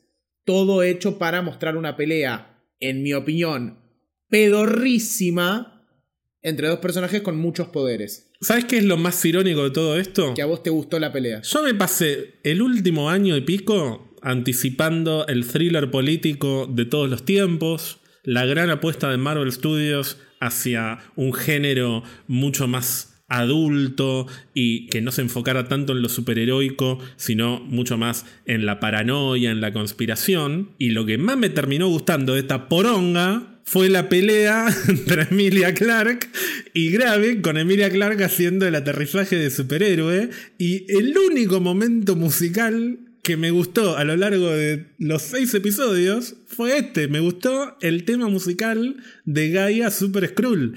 Y casi que te diría que me dan más ganas de ver Marvel Studios Super Skrull o Marvel Studios Gaia con Emilia Clarke y Olivia Colman y que sea esto, que sea básicamente una piba con poderes peleando contra villanos. Ah, a mí no me gustó para nada la pelea. Me pareció que queda horrible eso de que de repente el brazo de, cambie el brazo y le aparezca el brazo de Drax. No, el bracito, el bracito de Drax es, eh, me hizo acordar a Deadpool, a la primera Deadpool, cuando le está creciendo el bracito. Y sí, es que es eso. Y todas las veces que aparece un brazo de alguien nuevo, es que parece que no tienen los poderes, parece que tienen brazos. Es como si fuese como el Max Steel cuando le podías cambiar el brazo cuando eras chiquito. Parece que el poder es cambiar de brazos de repente. Y, no, me, no me gustó. Encima, boludo, le cambia al brazo de Evo Unimo en un momento y le viene con los anillos. ¿En qué parte del material genético están los anillos? La concha de tu madre. Calma, calma, calma. En un momento se aparece Gravis con el short eh, violeta de Hulk. ¿Me quería matar? ¿Cómo es esto genética? ¿Qué, ¿Qué, es esto? Yo entiendo que no tienen que ser estrictos, que no me vas a hacer un Western Blot para replicar el, el, código genético de la cosa y todo un laboratorio. No me vas a mostrar el CONICET y a los Skrulls trabajando, pero sabemos que la genética no te determina la ropa del personaje y los anillos. E, eso es tomar de pelotudo al espectador. Sí, pero la culpa de que eso te moleste es que esta secuencia la tuvimos como clímax de la que se suponía que era la serie más madura y más adulta de Marvel. Pero si a mí, por ejemplo, eh, no sé, ponele que me invitan a Marvel Studios y voy un día, eh, o, me hubiesen invitado hace un año, y caigo y me dicen, che, ¿querés ver algo? Pero no puedes decir absolutamente nada. Entro a una habitación y me ponen un video de dos minutos de Emilia Clarke convertida en Super Skrull peleando contra Gravik. Y no me dicen ni de qué serie ni de qué película es esto. Yo hubiese dicho, che, esto está buenísimo. Es la versión del Super Skrull de Marvel Studios, que en lugar de tener los poderes de los Cuatro Fantásticos, recurre a los poderes o a las habilidades de otros personajes. Y como son Skrulls, cambian también su forma de ser. Entonces, cuando usa los poderes de Hulk, toma la forma de Hulk. Y si vos te pones a pensar cómo funcionan los poderes de los personajes en los cómics, tampoco tiene mucho sentido. Eh, o sea, los personajes, los Skrulls también cambian de forma y vienen con las uñas pintadas. Todo es medio tirado de los pelos y acá vienen con la ropa. Lo que pasa es que esta secuencia está en el marco y como clímax de algo que tenía un espíritu radicalmente distinto. Y a mí no me. Otra crítica que a mí no me gusta es cuando se quejan de que las series de Marvel terminan con una pelea superheroica. Para mí siempre tiene que haber un componente de pelea superheroica que, no sé, en este caso hubiese sido Nick Fury contra Gravik, tal vez es lo que hablábamos la vez pasada, de mm, qué nos gusta más, una pelea de un personaje con poderes o un personaje sin poderes, eh, como pelea climática. Bueno, podría haber sido Nick Fury contra Gravik o podía ser Gaia contra Gravik. Y yo ya sabía que iba a haber una pelea de Gaia y Gravik en la que íbamos a tener cierto despliegue de poderes. No me esperaba el recurso de que usara poderes de absolutamente todos los personajes de Marvel,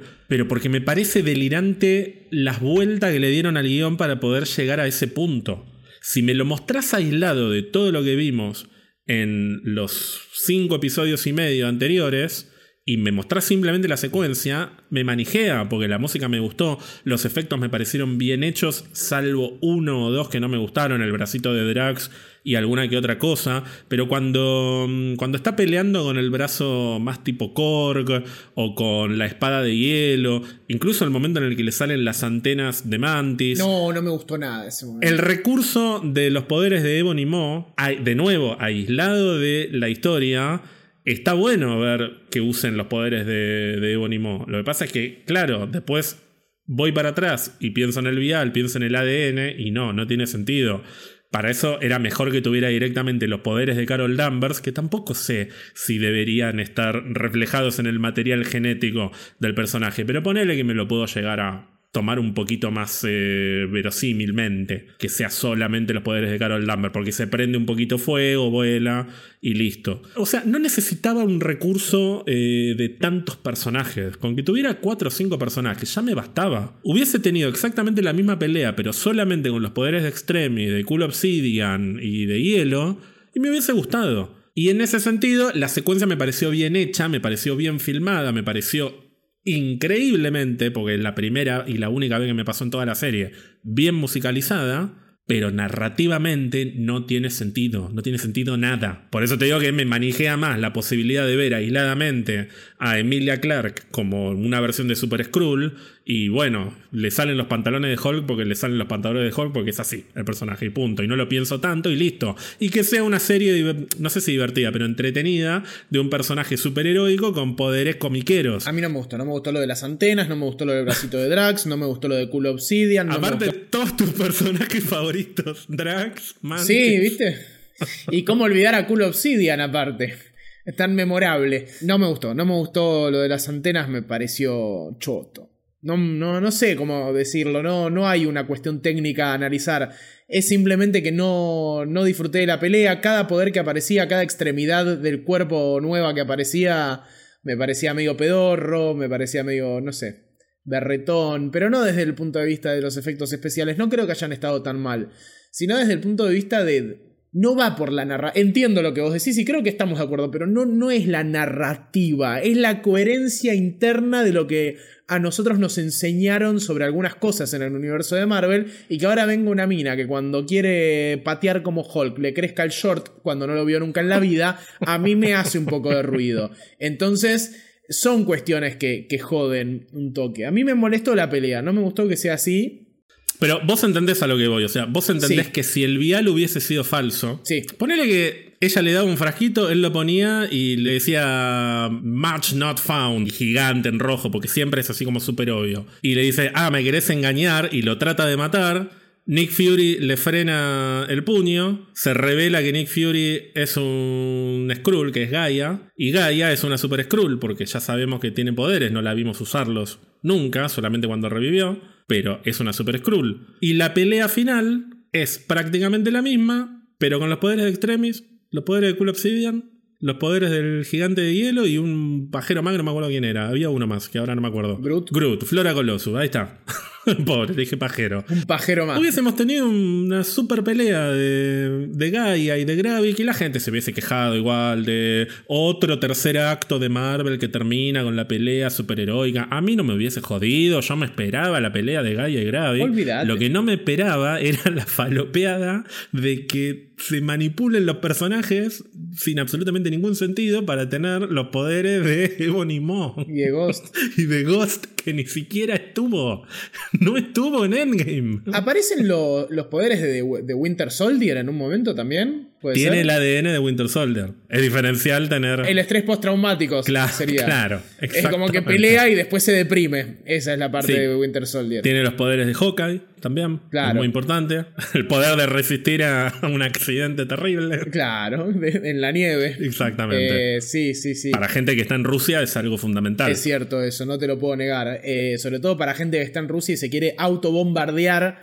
eh, ¿Qué hubiese pasado si, si lograba ese plan, no? Porque si todo el plan del tipo tenía que ver con enchufarse los poderes de los Avengers, ¿qué pasaba si triunfaba con el plan de autobombardear eh, la central donde tenían la máquina esa? Que era el plan del capítulo pasado. ¿Te acordás que dice, bueno, hagan eso y que bombardeen a la mierda nuevos crulos? Y no hubiese cambiado nada porque toda la gente que estaba secuestrada se hubiese muerto y yo tengo que asumir que se murieron igual porque no está absolutamente contaminado por la radiación ¡Ah! esa planta y a nadie le pasa nada, todos caminando tranquilos. bueno, eso medicina Skrull. Ah, vos decís que tienen, tienen como anticuerpos porque estuvieron en, la máquina. Los riegan como plantitas cuando, mientras están ahí desmayados. Me da mucha bronca porque te acordás que yo lo he dicho, me parece. Si me hacen un archivo no no no no me banco ni media. Yo he dicho que bueno, que por ahí veníamos más o menos, pero que con Secret Invasion fa, remontábamos, nos comíamos la cancha, salíamos con todo y Marvel remontaba. Teníamos para darle de comer a futuras generaciones de gente quejándose de Marvel hasta dentro de tres años. Y en este momento me encuentro siendo de los primeros que dicen, chicos, esto, esto no está bueno. Con sus joyitas y con sus cosas buenas que tienen que ver, para mí, exclusivamente con la parte actoral. Y de nuevo, eh, Olivia Colman en este capítulo es una... Hasta el presidente me gustó cómo actuó en este capítulo. Mira lo que te digo. Ahora, que los tipos tengan que estar remando un guion así de choto, Eso, eh, me tienen que ir a la huelga de actores para reclamar porque les paguen 25 mil millones de dólares a cada uno por haber hecho que la serie no sea inmirable directamente. Porque tenés momentos en donde lo único interesante que hay en la pantalla es la cara de Olivia Colman. Sí, a mí perdón, pero el momento en el que el presidente decide declararle la guerra al universo entero, Oh, que no tiene absolutamente ningún sentido. oh. Yo pido disculpas a Dermot Mulroney, o sea, no me parece un mal actor, pero en consecuencia decido declararle la guerra, o no, declarar a toda forma de vida extraterrestre enemigo de los Estados Unidos. ¿Qué, qué carajo? ¿Quién mierda ¿Qué? sos? ¿Con qué le vas a pelear a los extraterrestres aparte? Sabemos quiénes son, sabemos cómo encontrarlos y los vamos a matar a todos. Se puso tipo canosa, ¿viste? O sea, se pone medio Viviana Canosa. Sí, la Vivi. Me dio un cringe. Sí. Esa escena Sí, que además confirma que evidentemente el plan de Talos no solo era un plan flojo, era un plan de mierda, porque no iba a funcionar jamás. Efectivamente. Y uno podría decir, bueno, pero a partir de acá se justifica que el gobierno se ponga más mano dura y va a venir el general Ross o el secretario de Estado Ross a alimentar esta, como a fogonear esto. Pero lo que me descolocó por completo es que de repente, después de eso, tenemos esta secuencia que conceptualmente a mí me pareció interesante, pero prácticamente me pareció una tomada de pelo, porque en- literalmente en los últimos cinco minutos del capítulo estalla la crisis geopolítica porque hay Skrulls entre nosotros. O sea, estalla el conflicto de Secret Invasion y termina la serie. O sea, la conclusión de la serie es que empieza Secret Invasion. O sea, las últimas seis semanas existieron solamente para que estallara la invasión de los extraterrestres y estallara la crisis en el mundo. Y me parece interesante, por ejemplo, que reaccionen eh, grupos, este, bueno, valga la redundancia, reaccionarios, que maten Skrulls en televisión, en vivo. Me pareció como, como escena, me parece fuerte e interesante ver que entran tres tipos armados y lo cagan a tiros al presentador de noticias. Y más interesante me pareció todavía que inmediatamente después nos muestren que otros grupos reaccionarios matan a una persona que no es una Skrull. Imagínate que el segundo episodio hubiese arrancado así. Que el segundo episodio hubiese arrancado con una escalada de violencia. Es que- es un poco lo que uno estaba esperando. Y claro. No querés el segundo episodio porque es muy pronto. Bueno, el tercero. Y esa toma de los miles y miles de humanos eh, cautivos ahí en ese sótano era el tipo de eh, imagen imponente que necesitábamos en los primeros capítulos para consolidar esa, ese peligro. ¿Te acordás que hablamos de cuando Taylor dice... La idea de están entre nosotros. Exactamente. Eh, eh, de- apenas Taylor le decía a Nick Fury, no, mirá que somos un millón. Ahí tenían que mostrarnos esto inmediatamente y que se note que era un conflicto de escala mundial donde cualquiera, cualquiera, cualquiera en el mundo podía ser un Skrull. Pero bueno, un poco, si los personajes no son conscientes de que existe esto, si Olivia Colman no es consciente, porque el guion no quiso que ella sea consciente de la gravedad del asunto, entonces esto no fue Secret Invasion. Porque el factor paranoia tiene que surgir a partir de que se dan cuenta de que cualquiera puede ser un Skrull. Y durante la serie parece que no se dan cuenta de que cualquiera puede ser un Skrull. Entonces es un pre-Secret Invasion esto. Es como la precuela de Secret Invasion, es como decís vos. Por eso te digo que si, por ejemplo, en Falcon and the Winter Soldier nos hubiesen metido una escena postcréditos de Rhodey resultando ser un Skrull, si en Wakanda Forever nos hubiesen metido una escena postcréditos de... Bien que no es la película para meter una escena postcrédito, pero podrían haber sugerido que Ross era un Skrull. Y esta escena del final del episodio debería haber estado en el primero. O sea, el primer episodio debería ser la revelación de que hay Skrulls entre nosotros. Que un poco es eso, pero como a nivel muy íntimo. O sea, los que lo descubren son Nick Fury, Maria Hill. Taylor ya lo sabe, obviamente, pero hablamos de una infiltración más peligrosa, ¿no? La infiltración de los Skrulls que ellos ya conocen. Este era el planteo de la serie. O por lo menos este es el planteo que nos habían vendido. O tal vez no nos lo vendieron y yo esperaba eso y me jodo por esperar algo que no me prometieron, pero a mí me da la impresión de que nos lo prometieron, que iba por acá. O sea, toda la campaña de marketing de cualquiera puede ser un Skrull, eh, la campaña de, de televisión incluso en ABC, han salido periodistas entrevistando gente y de fondo pasaba caminando un Skrull como parte de la campaña de marketing de Secret Invasion. Han hecho cosas moderadamente ingeniosas que tienen que ver con esta idea. Y es una idea que no se terminó de concretar hasta los últimos cinco minutos cuando termina la serie. Y qué curioso, porque si tomamos en serio lo que le dice Gaia a Gravik y asumimos que todo lo que le dice Gaia a Gravik se lo mandó decir Nick Fury, o sea, cuando actúes con Gravik, asegúrate de estar compungida y de sentir una frustración existencial por el blip. Bueno, asumimos que todo lo que le dijo Gaia a Gravik es lo que realmente sintió Nick Fury. Y que efectivamente todo empezó por su culpa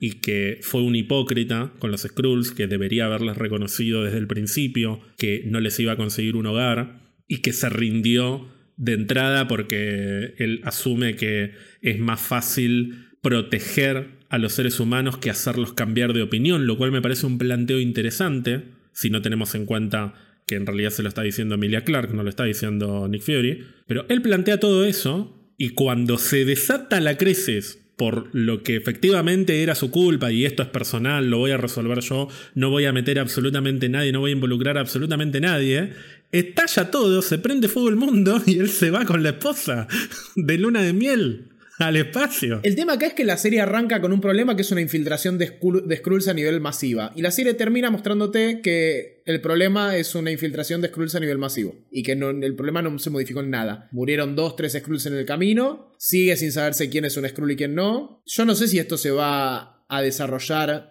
en The Marvels. Por ahora no lo creo. Pero es como que te, quedas pensando, claro, y ahora van a hacer Secret Invasion con esto. Sí, por eso. O sea, termina con un trailer de lo que se suponía que iba a ser Secret Invasion. Yo creo que lo único que se va a retomar en The Marvels es lo que le menciona Nick Fury a la esposa que es lo de la cumbre por la paz entre los Kree y los Skrull, que salió como medio de la nada, como los, los Kree quieren, quieren hacer las paces con los Skrull.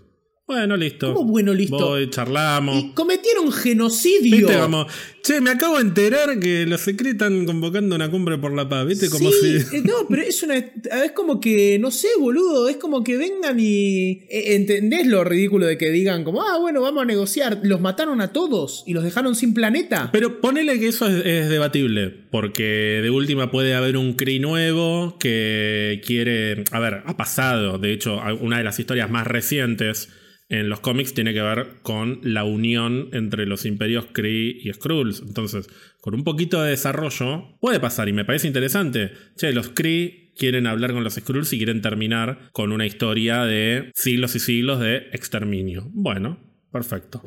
El problema, para mí, es cómo se introduce ese elemento, porque se lo introduce como si realmente le, dijera, che, acabo de escuchar en la radio que parece que la Panamericana está cortada porque hay una cumbre entre alienígenas de tu sistema solar. ¿Querés venir? ¿Que vos sabés del tema? Mientras en el resto del mundo están asesinando Skrulls a los tiros y humanos a los tiros. O sea, se, está desatando una guerra civil más grande que la guerra civil de la película que se llama Guerra Civil, que es del mismo estudio. Entonces, no es que Nick Fury le dice hay que ir a esta cumbre porque con esta negociación con los Kree podemos encontrar un hogar para tu pueblo y poner un, un final a esta historia porque Gravik tenía razón, yo estuve mal. Eh, me contó Gaia, me contó Gaia todo lo que Gravik le dijo en la pelea final en la que yo no estuve y la verdad que tenía razón, así que me hago cargo del problema y voy a terminar con esto que acaba de desatarse en estos últimos cinco minutos y que lo vi en un montaje. No, le dice, nos vamos de luna de miel al espacio y te venís conmigo y nos damos un besito en una escena extraña por ser generoso, fue extraño. El timing de la escena es raro. Porque eh, además que Barra fuera una Skrull nunca fue un problema, a pesar de que en el segundo episodio yo estoy convencido de que nos quisieron meter cierto, como cierto misterio, cierto suspenso sobre si Nick Fury sabría o no sabría que la esposa era Skrull, para simplemente a los dos minutos del episodio siguiente revelarnos que siempre lo supo. El problema no era que era una Skrull, el problema era que era una traidora. Y volviendo a ver la escena en la que se despiden en el cuarto episodio, en la que ella le dice, me hubieses amado si siempre hubiese sido quien realmente soy, y él le dice, creo que nunca lo sabré. O incluso antes, cuando empieza la escena y se encuentran que Nick Fury se acaba de enterar de que Barra es una traidora y de que estuvo en contacto con el Rowdy Skrull. ¿Cómo está planteada esa escena y cómo está encarado el diálogo entre los dos personajes? Parece más una escena en la que Nick Fury se acaba de enterar que la esposa es una Skrull y le mintió a lo largo de los últimos 30 años, que tampoco tendría mucho sentido porque Nick Fury se tendría que haber dado cuenta. Pero bueno, al margen de eso, la escena está encarada de una manera que parece que ese es el conflicto, no que sea o no sea traidora. Y esta escena final parece ir más por la aceptación de que ella es una Skrull, de que esta es mi verdadera cara. Y yo en el segundo capítulo, cuando te la muestran cortando los pepinos con el brazo verde, e inmediatamente después la vemos transformada en Charlie Woodard, y yo te dije, ¿Cómo puede ser que están casados hace 30 años y ella no se siente cómoda mostrándole, mostrándole su propia piel? Bueno, no tendría sentido si eso efectivamente hubiese sido un problema a lo largo de, toda la historia de la relación de los dos. Pero en el capítulo siguiente nos plantean que nunca fue un problema que ella sea un Skrull. Y en el último capítulo sí lo es, y ahora te acepto como sos. Si siempre la aceptó como era. Y ella quería cambiar de cara porque ella tenía un tema con su aceptación y se ofende cuando Emilia Clark le plantea por qué no te mostrabas con tu propia piel. De la misma manera que Emilia Clark es la principal abanderada de mostrar la piel Skrull y es la que menos aparece como Skrull. Ni siquiera como Super Skrull pone su cara Skrull. Pero bueno, al margen. Estamos hablando también de, cuando hablas de, de Barra, estamos hablando de, de la misma mujer que cuando le dicen, che, necesito que le pegues un tiro a Nick Fury, en vez de decirle, che, deja que tengo un arsenal de armas en mi casa, se va hasta Loma de, de, la concha de la madre a buscar una pistola en un banco. Voy a que el guion con respecto a Barra así como a muchas otras cosas, no, no hace un esfuerzo porque entendamos las acciones del personaje. Es una mina que te la presentan como la mujer que está enamorada de Nick Fury, al toque pensás que lo quiere matar, después cuando se están por matar, decide, parece como que es una decisión medio de último momento no matarlo y pegarle un tiro a la cosa que está atrás. Eh, a todo esto, de nuevo, la mina viajó kilómetros para buscar un arma cuando después, cuando la, tratan de ir cuando la tratan de matar a ella, tiene acceso a un arsenal enorme de armas de fuego para defenderse y además tiene las habilidades de un agente de Shield entrenada desde los 5 años. Eh, al final nos enteramos que también es diplomática. También es diplomática. Pero ponele que su propósito como personaje sea exclusivamente desarrollar a Nick Fury. O sea, que sea un personaje que existe en función del desarrollo de Nick Fury. Pero tampoco es consistente ese papel. Cualquiera de las opciones me, hubiesen parecido bien. Que Nick Fury no supiera que ella era una Skrull, aunque me podría ser tirado de los pelos, pero bien ejecutado podría funcionar. Que Nick Fury no supiera que ella lo estaba traicionando con Gravik. Que a Nick Fury no le gustara verla con, con cara verde, pero nunca nos plantearon que eso era un dilema y de repente en el último episodio sí lo es. Que ella misma no se sintiera cómoda mostrando su piel, pero nunca fue algo algo explícito eso en la serie, ni siquiera te diría que algo sugerido, solamente se lo dice Emilia Clark en el episodio anterior, pero es algo que pasa como muy, muy por el costado y yo te dije, está bueno que le pregunte esto porque quiero conocer un poco más del personaje. Y ella le dice, vos qué sabes, nena, para venir a preguntarme esto, no seas irrespetuosa. Ese es el, el desarrollo del personaje, pero bueno, ponele que no hay que pensarlo demasiado porque su función es desarrollar a Nick Fury. El desarrollo de Nick Fury tampoco tiene sentido en función de su relación con Barra. Porque mientras están yendo a la luna de miel en la cumbre de la paz, se está desatando esta guerra civil en el planeta que es responsabilidad de Nick Fury de la misma manera que era responsabilidad de Nick Fury la pavada que estuvimos viendo en los últimos cinco capítulos. Entonces, mínimo, debería quedar cierta preocupación en Nick Fury. Porque parece que al final dice, la verdad me chupo un huevo la tierra, me voy a la mierda. Bueno, pero te iba a decir eso, ¿Qué tengo que ver con esta gente? Eh, Barra tiene mucho más desarrollo de personaje que Nick Fury, porque Nick Fury arranca. Que le chupa un huevo la tierra, que baja del espacio para ayudar, para, para, para enmendar un error que él terminó generando acá. No nos da ningún speech eh, que diga que cambió, porque el, speech lo da eh, Gaia eh, y sorry, pero yo no me como lo de que se juntaron a tener una lección de teatro de cómo carajo ser Nick Fury. Eh, y termina yéndose. Cuando el problema está mucho peor. Nick Fury no aprendió un carajo. Nick Fury perdió a, su número 2. Y no hay una transformación en eso para mí. Eh, no me parece que, esa cosa de. Que ahora, bueno, Nick Fury está menos dejado. Porque se, se prolijó un poco la barba y está con la mujer de nuevo. Si en ningún momento vimos que, que, él tenga ningún problema con la mujer, simplemente estaba en el espacio haciendo otras cosas porque no quería estar en la Tierra, y ahora se va de nuevo al espacio, sin querer estar en la Tierra. La diferencia es que se va con la mujer. Sí, porque ella lo que le plantea en algún momento es, yo siempre me acostumbré a que vos te fueras, pero lo que nunca pude soportar es que te ausentes. Es decir, una cosa es que te vayas y otra cosa es que te vayas y no vuelvas por años. Y no solo desapareciste durante los cinco años del blip, sino que cuando volviste del blip, estuviste años sin volver a esta casa. No sé cuántos años porque nunca te dejan en claro cuánto tiempo pasó desde Endgame hasta esta serie, pero por lo menos un par de años pasaron ya a esta altura. Entonces, la evolución de la relación se supone que va por el lado de yo me tengo que ir, pero venite conmigo venite conmigo que sabes dónde estoy. Y ella al principio no quiere porque se supone que está muy arraigada a la vida en la Tierra, pero entonces explícame si está tan arraigada a la vida en la Tierra y le gusta tanto la cultura humana y demás, ¿por qué trabaja para Gravik? porque nunca lo entendí. explícame por qué obedece a Gravik. Si ella justamente lo que le dice antes de irse en la última escena es, voy a la cumbre, te ayudo un poco y me vuelvo porque mi vida está en la Tierra. Si es tan feliz entre los humanos, si le gusta tanto eh, la poesía, eh, ver a su marido leer en una casa luminosa, y cortar pepinos, eh, cortar pepinos las máscaras, la decoración, tiene un excelente gusto para la decoración de interiores. Entonces, ¿por qué quería acabar con la raza humana? Porque es un alienígena y los alienígenas hacen eso. Es lo que nos enseña al final la serie. Pero ¿entendés que dependiendo del episodio que estemos viendo, el trasfondo del conflicto entre los personajes es diferente? Sí. En un capítulo el trasfondo es que ella es una traidora, en el otro capítulo el trasfondo es como, ¿viste cuando se decía que, mm, se decía y, y, está más o menos confirmado que, por ejemplo, para Capitán América Civil War tenían un plan por si conseguían a Robert Downey Jr., pero no conseguían a Spider-Man. Otro plan por si conseguían a Robert Downey Jr., a Spider-Man y a, no sé, a Wolverine. Y así, hay como diferentes opciones de la historia que es más o menos la misma película, pero sacando o agregando a ciertos personajes. Entonces, si no está Iron Man, seguramente hay otro personaje que va a ocupar ese rol. Y hay pequeñas cosas que van cambiando en función de, esos personajes que, que están o que no están. Pero a grandes rasgos la historia es más o menos la misma. Acá es como que se les mezclaron las versiones de la serie. Un capítulo es eh, el capítulo 2 de la versión en la que Gravik quiere matar a Nick Fury a toda costa y paralelamente la esposa es una traidora.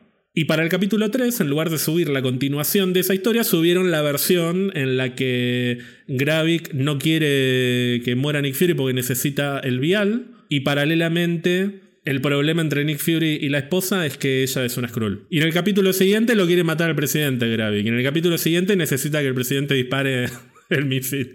Es como que se, se le mezclaron las versiones, chicos. Ahí va, subieron mal los capítulos. Eh, está. Claro. Y en realidad, y por ahí también editaron mal. Y las últimas escenas. ¿Quién, quién empieza y termina distinto además de. Gaia, que tiene los pantalones de Hulk. Y Kobe Mulders, que se muere. Mejor desarrollo de personaje de la serie. Lo tiene ella. Don Cheadle aparece con la camisola del hospital. Con la camisola del hospital, exactamente. Vamos a lo importante, a lo que está desvelando al pueblo. ¿Desde cuándo Don Cheadle es un Skrull? ¿Qué mierda me importa? la puta madre. Mi otra pregunta es: ¿en qué cambiaría la serie? ¿Me cambiaría Endgame? Sí. ¿Me cambiaría Infinity War? Sí. ¿Me importa en este momento? No. No, igual para mí es posterior a eso, porque las piernas mal las tiene. Yo me voy a arriesgar más. No lo saben todavía. No, no, lo decidieron. No les importa tampoco. Y si no les importa a ellos, ¿por qué nos importaría a nosotros? O sea, lo único confirmado es que es a partir de Civil War. Porque no puede caminar. Eso está clarísimo. Salvo que en Iron Man 2 haya tenido un accidente, pero justo lo reemplazaron por un Skrull que podía caminar. Y en Civil War el Skrull se accidentó. Claro. que puede ser, tranquilamente. Pero me atrevería a decir que es por lo menos a partir de Civil War. De ahí creo que se abren dos opciones bastante obvias. O fue en Civil War o fue más o menos alrededor de Falcon and Winter Soldier. Yo personalmente creo que no lo saben. Lo van a decidir cuando terminen el guion de Armor Wars. De la misma manera que menos saben cuando lo secuestraron a Ross.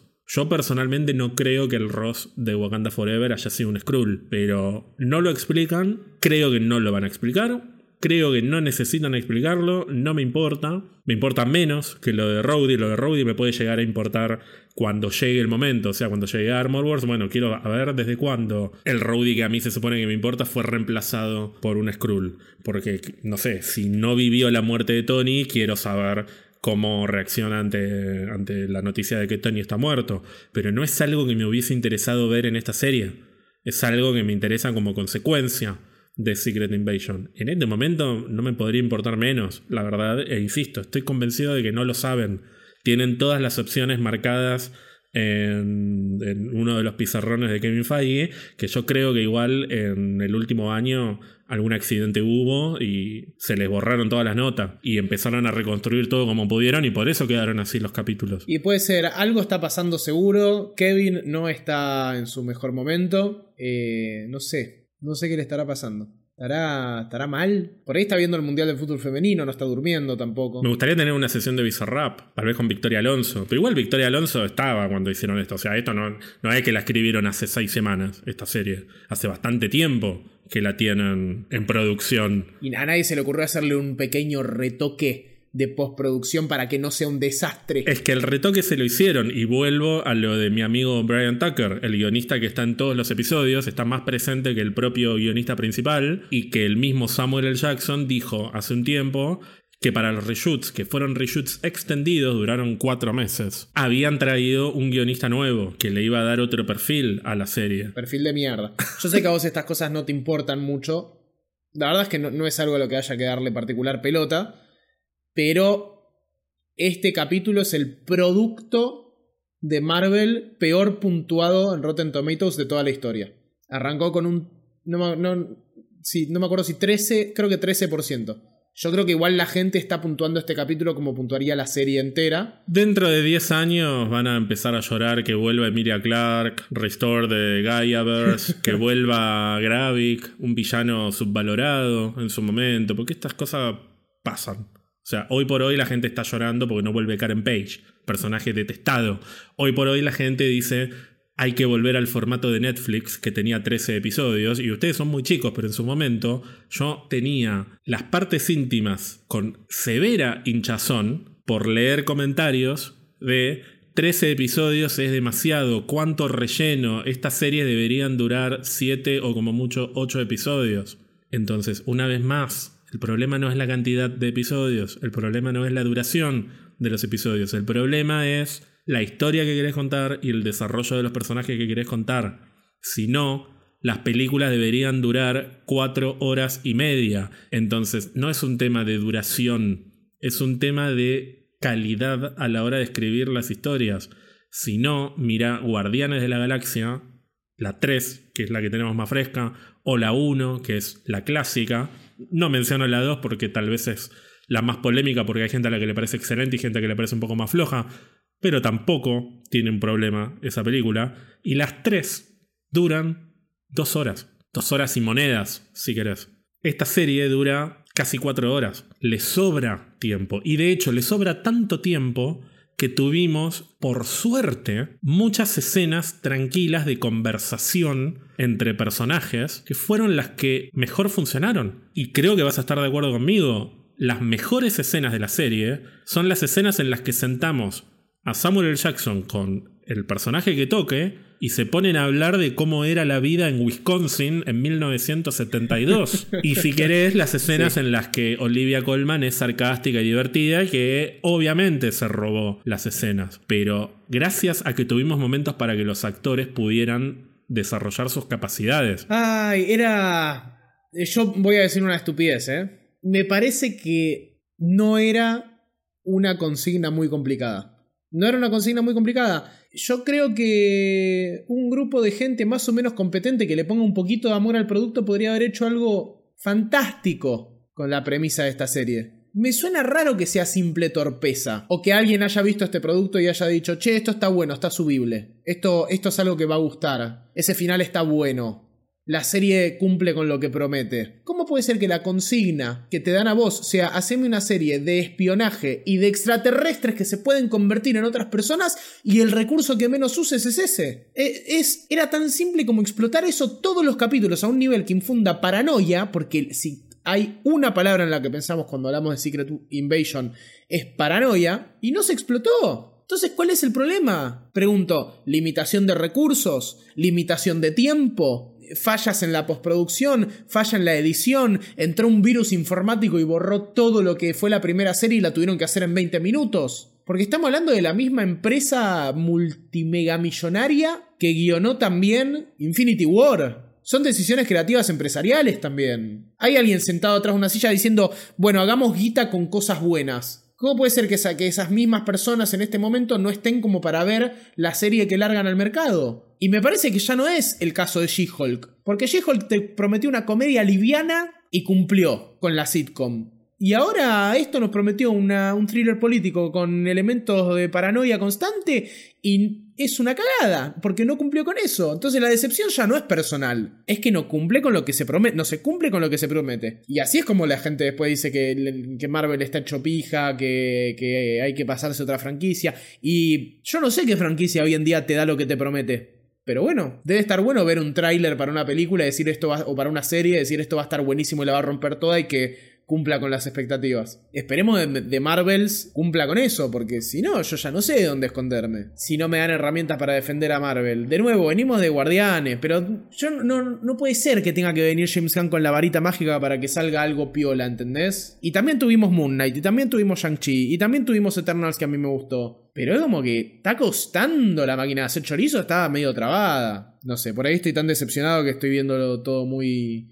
muy negativo. Parece una editorial de Víctor Hugo Morales durante el macrismo. Sí, a ver, a mí tampoco me gusta el tremendismo de que ahora porque una serie estuvo mala o, una serie no nos gustó o una serie nos decepcionó, de repente se fue todo a la mierda.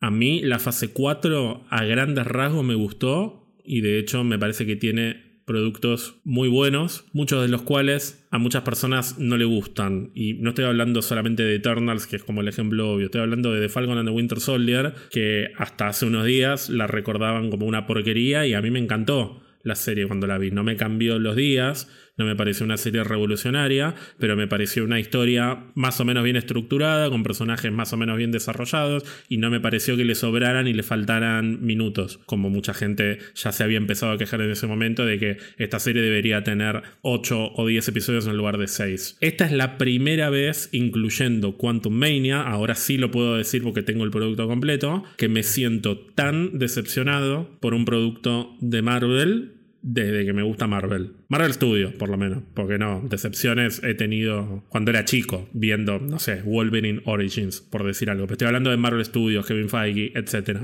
Esta es la primera vez que hay una propuesta de Marvel Studios que yo estoy esperando porque me la venden de tal manera que me interpela de una forma que incluso otros productos no lo hacen. Y que ese producto me decepciona tanto. No es que no estuvo a la altura de lo que yo quería que el primer episodio es más o menos eso, es, estuvo bien, me esperaba algo un poquito más arriba, pero bueno, es el primer episodio, vamos a ver cómo sigue a medida que van pasando los capítulos se va desinflando, me voy decepcionando, cometo la osadía de decir que estoy decepcionado, lo cual lleva a que reciba una larga cantidad de críticas que, bueno, las leo y las acepto porque por algo estoy grabando esto, pero ahora de repente todos se dieron cuenta de que la serie es mala, supuestamente. Algo que yo nunca dije, además. Yo nunca dije que la serie fuera mala, dije que me parecía una serie básica que me estaba decepcionando y lo digo una vez más. Hoy puedo decir que nunca me había sentido tan decepcionado por un producto de Marvel. Eso no me afecta directamente a los productos que vengan, porque de Marvel se la voy a ver con el mismo entusiasmo que tenía antes de ver Secret Invasion, porque que un día me lleguen mal las empanadas no va a desencadenar que no vuelva a pedir empanadas al mismo local. Estas cosas pueden pasar y parte de la gracia de estos productos para mí tiene que ver con que sean lo suficientemente diferentes, incluyendo lo que respecta a sus equipos creativos, como para que una película pueda tener un espíritu más similar al de una película indie, porque está dirigida por una hippie como Chloe Zhao, y otra película puede ser un mega blockbuster con cameos de los Spider-Man de todos los tiempos y que esté hecha para que vayamos todos al cine a sacarnos las remeras y revolearlas y gritar Toby, Andrew, háganme suyo por favor. Esa es parte de la gracia de Marvel Studios, que las películas no salen exactamente igual una a la otra, por más que la gente que no ve Marvel Studios dice eso,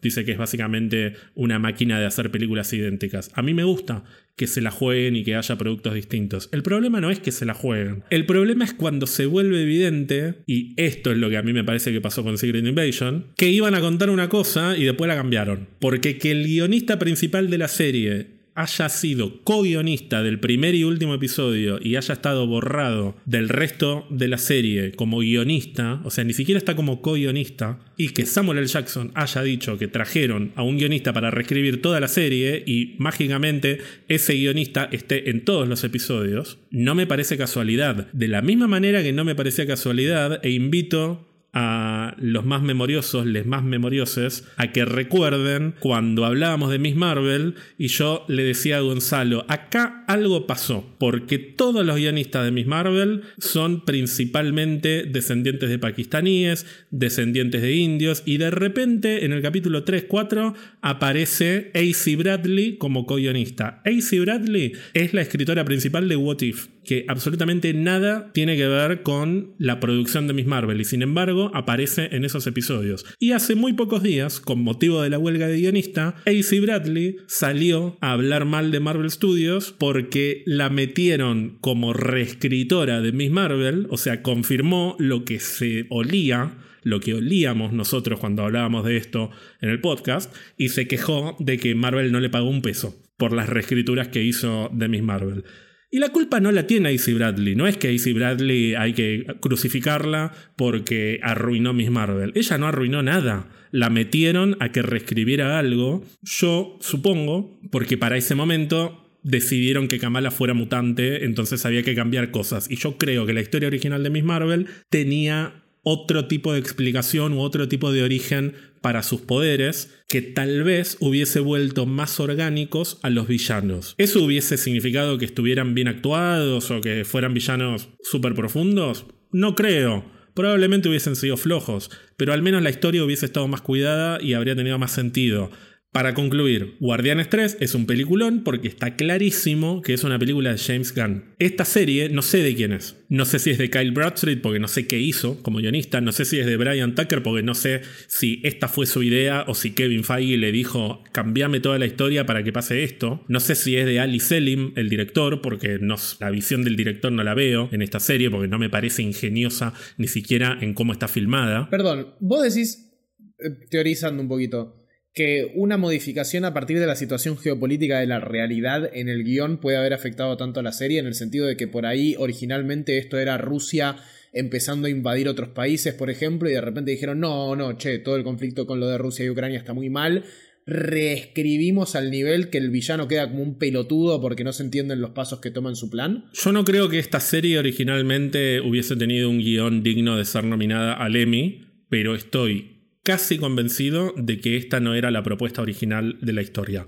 ¿Por qué cambió? No tengo la menor idea. Puede haber motivos geopolíticos, puede haber motivos ideológicos de la propia empresa, de Disney o de Marvel, no sé. Hay millones de razones que no podemos especular y tal vez nunca lo sepamos. Pero después de haber visto cuáles son los productos que funcionan, y cuáles son los productos en los que hay algo raro, me parece que está claro que el problema está cuando se mete gente de más, cuando se mete gente que no tiene que ver con la propuesta inicial de la serie. ¿Cómo puede ser que el guionista que aparece citado en todos los episodios haya sido contratado después de que se filmó el 90% de la serie.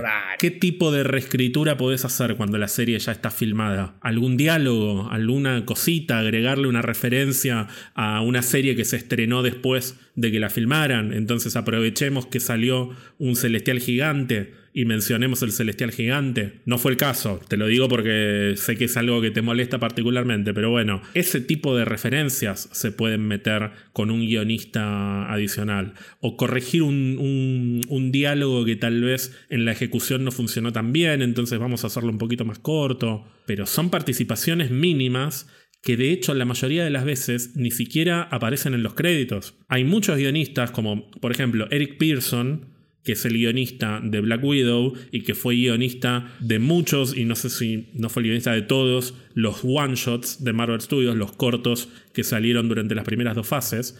Ese tipo hizo reescrituras de muchos guiones, que ahora no te sé decir, pero ponele Infinity War, películas que después en los créditos aparecen como guionadas por otras personas, porque esos son los como las reescrituras que se pueden hacer en un reshoot, que son lo suficientemente menores como para que ni siquiera lo mencionen al tipo, que no sé si es, es justo o no es justo que lo mencionen, es otra discusión esa. Pero ¿cómo puede ser que sea el guionista principal un tipo que no estaba cuando, cuando se filmó la serie? Algo raro hay ahí. Y en la medida que pasan esas cosas, que es literalmente lo mismo, o no sé si literal, pero muy parecido a lo que pasó con Miss Marvel, ahí me parece que las chances de que el producto termine siendo sólido son mínimas. Guardianes 3 no fue un caso en el cual eso nos debiera preocupar porque estuvo escrita y dirigida por James Gunn. Y no es que James Gunn es la reencarnación de Aristóteles y de Platón y de Homero. y tiene las capacidades literarias. Es como un super Skrull de los guionistas. No, es un tipo que es un buen director y que tiene ideas y que tiene ingenio y que ha escrito cosas pedorras también. Pero son sus pedorradas. Son consistentes con su visión del mundo y a veces sale mejor, a veces sale peor, pero te das cuenta de que es autoría suya. Acá no pasa eso. Y no quisiera que pase en más productos. Me parece que tocamos el límite de las instancias en las que puede pasar esto. Y ya te voy a decir que si tengo que comparar, me quedo con Miss Marvel casi que la estoy revalorizando ahora, porque tiene cosas que... Tiene alma, Miss Marvel, cosa que Secret Invasion no tiene. Miss Marvel tiene por lo menos momentos que me dan ganas de volver a verlo. Cuando volví a ver Secret Invasion dije, esto la verdad que no, no lo quiero volver a ver. Ya está. O sea, no me parece feo ni malo necesariamente, pero me parece de lo más olvidable que he visto en mucho tiempo. Sí, totalmente. Y de nuevo, tiene que ver con algo que se, no sé si se prometió, pero con algo que se vendió en un principio con una premisa, o sea, simple desde lo que se, lo que se vendía, complejo desde lo que eso implicaba, pero no se cumplió ni en, lo, ni en los pisos más mínimos con eso. Entonces eso es lo que también a uno lo deja recalculando negativamente, porque se siente como si ni siquiera lo hubiesen intentado, ¿no? Porque no es que hubo un intento de una trama medio compleja y al final terminó quedando medio floja o alguna vuelta de tuerca no cerró bien, o se dejaron puntos abiertos de la trama, o se resolvieron cosas mal al final. No, la serie no lo intentó. Lo intentó tal vez, eh, planteó, sentó las bases para hacerlo en el primer capítulo y después no lo intentó. Lo dejó ahí, por lo menos en esta versión final de la serie que nosotros eh, pudimos ver. No sé cómo habrá sido el caso de un guion original, si es que lo hubo, hay que ver qué, qué sucedió ahí. Pero bueno, yo no tengo mucho más para decir. Yo continúo creyendo, continúo confiando y continúo teniendo fe. Creo que Morbius sin una reescritura final podría haber sido una buena película también. No, mentira, esa no sé. Pero bueno, uno. ¿Te acordás que en Morbius pasó algo similar? Que el guionista dijo, bueno, yo en realidad no había hecho esto. Era distinto. Y ahí uno se queda como, bueno, qué. La pregunta más importante es, estamos a fines de julio, casi empezando agosto de 2023. ¿Cuántos meses le das a Marvel Comics, no a Marvel Studios, sino a Marvel Comics, para que publique un nuevo volumen de Super Skrull protagonizado por la versión de los cómics de Gaia, que va a ser sospechosamente parecida a Emilia Clark. Antes de octubre lo tenemos, seguro para mí. Antes de fin de año. Antes de fin de año. Y co-creado por Emilia Clark. Está bien, está bueno. Eso puede ser una nueva tendencia, que los actores se conviertan en guionistas de sus propios cómics. Pero ¿será Super Skrull o será Gaia directamente? Como personaje. No, para mí va a ser Agents of Shield eh, Gaia. Para mí va a ser Gaia dos puntos Super Skrull.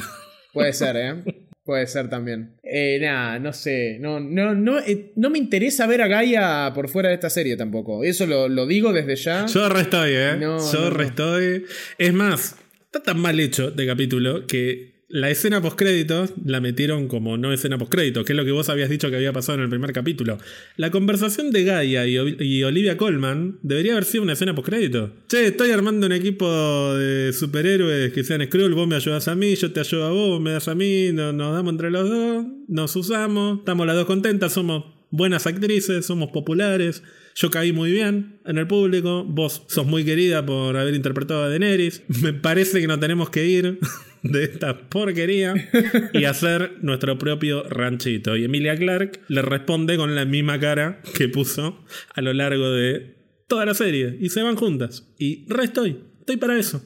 Yo a esta altura estoy para ver a Emilia Clark volando con antenas de mantis y bracito de Drax. Me parece más honesto como propuesta que decirme que esta serie va a ser un drama íntimo que va a explorar el estudio de personaje de, Nick Fury que cuando estalla el problema se va. Pero aparte es el meme de, de mi trabajo aquí está hecho. ¿De qué está hablando? Usted no ha hecho nada. Ah, no. Y se va es el meme de Spock en Los Simpsons. No, no, y se va con una impunidad que se da, bueno, nos abrazamos, no, no se, se, toman la mano y se van caminando despacito y cuando se suben a la nave y va creciendo la música de mierda de Chris Bauer, ya puedo decir que la música es una mierda, excepto el tema de Gaia, Explota el tema de Secret Invasion y se ve la siluetita de Nick Fury y de Barra que se abrazan. Ah, y mientras tanto se están cagando a tiro. La purga está sucediendo mientras tanto. Y bueno, que lo resuelva Olivia Colman, que lo resuelva Emilia Clarke. Nosotros nos vamos a la mierda. Nuestro trabajo aquí ha terminado. Como también ha terminado nuestro trabajo en este podcast y como también ha terminado el primer CUG, la primera parte, el primer volumen de la temporada 2023 de Pizza Birra Marvel, podcast que regresará, no regresará. Y está bueno dejar un poquito de misterio, veremos qué pasa. Si vuelve no va a ser dentro de mucho tiempo. Me gusta mantener, nunca lo hice esto, de decir, no sé si volvemos, como para mantener un poco de, de, suspensos. Está la gente tan decepcionada con, con Marvel, está todo tan, tan en picada, tan en caída, que vamos a alimentar un poco más la tensión. Yo temo por mi trabajo ahora. Y está bien, Está bien que te vas por tu trabajo. Debería. Después de la poronga que acabamos de ver, lo que menos ganas tengo de hacer en este momento es hablar de Marvel. Porque si la semana que viene metemos un capítulo de la evolución de los personajes femeninos, no, tengo ganas. Te voy a seguir hablando mal de, Quiero volver a hablar del ruso que mueve las manitos en el capítulo 2, que ya a esta altura de la historia quedó enterrado por las pésimas decisiones de guion que tomó mi amigo, ¿cómo se llama el ladrón este? Brian Tucker. Brian Tucker, el responsable, que bueno, no voy a cometer el error, o lo que yo considero que es un error, que es cargar solamente contra el guionista, porque acá hay un montón de responsables. El principal responsable es Kevin Feige. De la misma manera que no me enojé con Michael Waldron por cosas que no me gustaron en su momento en Doctor Strange, me enojé con Kevin Feige. Así que me enojo una vez más con Kevin Feige y le ofrezco, yo sé que él escucha este podcast, le ofrezco que hablemos. O sea, si te está pasando algo, nos podemos juntar, tomamos algo, charlamos. Por ahí no tiene. para mí no está con tiempo para ver los productos antes de que los larguen. Porque Kevin Feige es un tipo con criterio. No puede ser que el mismo tipo que vio gente laburando en películas muy buenas, después de una serie como esta, diga: Sí, mandale mecha. Mirá cómo están esos Super Skrull con brazos de. Mirá ese brazo de, de Drax ahí. Mirá qué bueno que está. Pero es que es muy impresionante ver las escenas eliminadas de películas como Infinity War y Endgame, y hay algunas escenas eliminadas que realmente parecen escritas por un simio, y el que evitó que eso saliera fue Kevin Feige, que vino y dijo, che, no, acá méteme esto para conectar mejor con esta película, para que tenga un poco más de sentido. Esa es la mano invisible que se supone que debería guiar estos productos. No es el caso de Secret Invasion. Espero que sea el caso de The Marvels. Espero que sea el caso de la segunda temporada de Loki, de la cual ya hablaremos. No tengo la, menor gana de hablar de Loki en este instante. Creo que lo único que me importa menos que la segunda temporada de Loki en este momento es desde cuándo Rhodey era una Krull otra pregunta que no me, interesa. Eh, para mí es un muy buen momento para revisitar el MCU desde el momento 1. Es un buen momento para aferrarse a los momentos lindos. No, ¿sabes qué nos va a hacer muy bien? Y nos va a hacer muy, pero muy bien. El estreno de Craven el 6 de octubre. Craven para mí nos va a revitalizar. El cazador con poderes leónidos mutantes. nos va a revitalizar porque nos va a mostrar que al final eh, nada puede ser tan malo como lo que hace Sony o porque... Yo creo que vamos a terminar teniendo manija por la película. Yo por lo menos estoy manejado por la bizarrea que me contaste. Pero me parece más auténtico. O sea, prefiero que el tráiler me venda que la película va a ser una porquería a que me venda que va a ser una genialidad y después encontrarme con lo que me encontré. Pero bueno, ya se nos irá pasando, nos reconciliaremos. En todas las, las relaciones hay ciertos momentos de crisis. En algún momento teníamos que tener una crisis con Kevin Feige. Y si Nick Fury y Barra pudieron recomponer su relación, nosotros podremos recomponer nuestra relación con Kevin Feige. Mientras tanto, Yancito, si la gente quiere ponerse en contacto contigo, ¿cómo puede hacerlo? En Twitter o ex Twitter, ahora llamado ex, me pueden encontrar como arroba Ian Silverberg todo junto. Y en eh, Instagram y Threads, que la verdad que no le doy mucho uso, me pueden encontrar en arroba Silver con A mí me pueden encontrar en las redes como arroba ger-alonso-bajo. Y esto ha sido todo por este episodio y por este volumen de Pizza Birra Marvel. Nos volveremos a encontrar en el próximo volumen, en el próximo Cour. Nos encontramos en el próximo, en Pizza Birra Marvel Cour 2, volumen 1 parte 3 de este año. Vamos a empezar a. The Final Season. The Final Season, que es, no es una season, sino una película. Como están haciendo los amigos de Attack on Titan, Jingeki no Kyojin. Y bueno, recuerden, como siempre, tomen agua y prepárense para un verano a cagarse de calor porque se viene con toda. Falta, por suerte.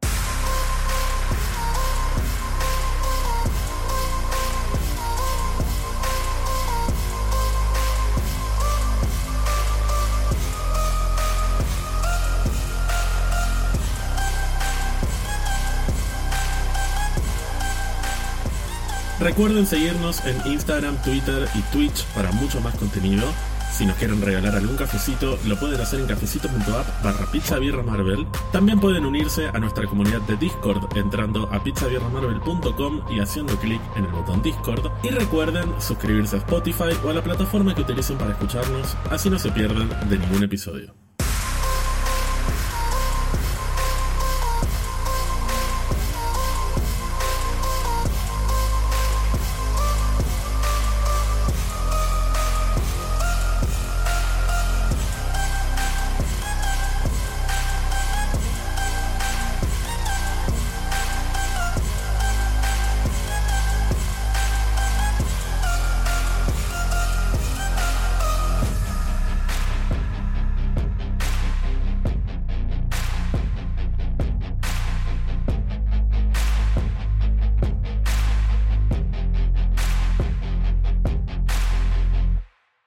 Última bostezo y no bostezo más.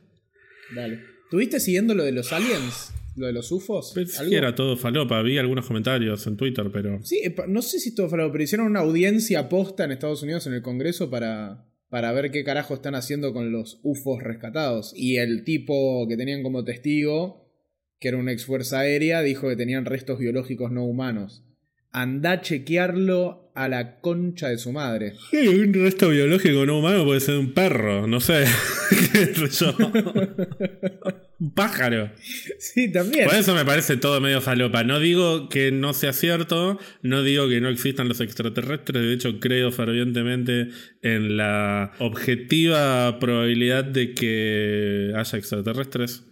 Creo que es estadísticamente imposible que no existan los extraterrestres, pero no tengo la menor idea. O sea, generalmente cuando aparecen esas noticias, o son de medio falopa, o están redactadas o comunicadas de una manera que se ríen eh, de lo que están contando. Entonces no hay manera de tomármelo en serio. Sí, no, eh, no, no, no. Lo distinto fue que los medios más mainstream lo, lo pasaron en vivo varios. Infobae lo comunicó también.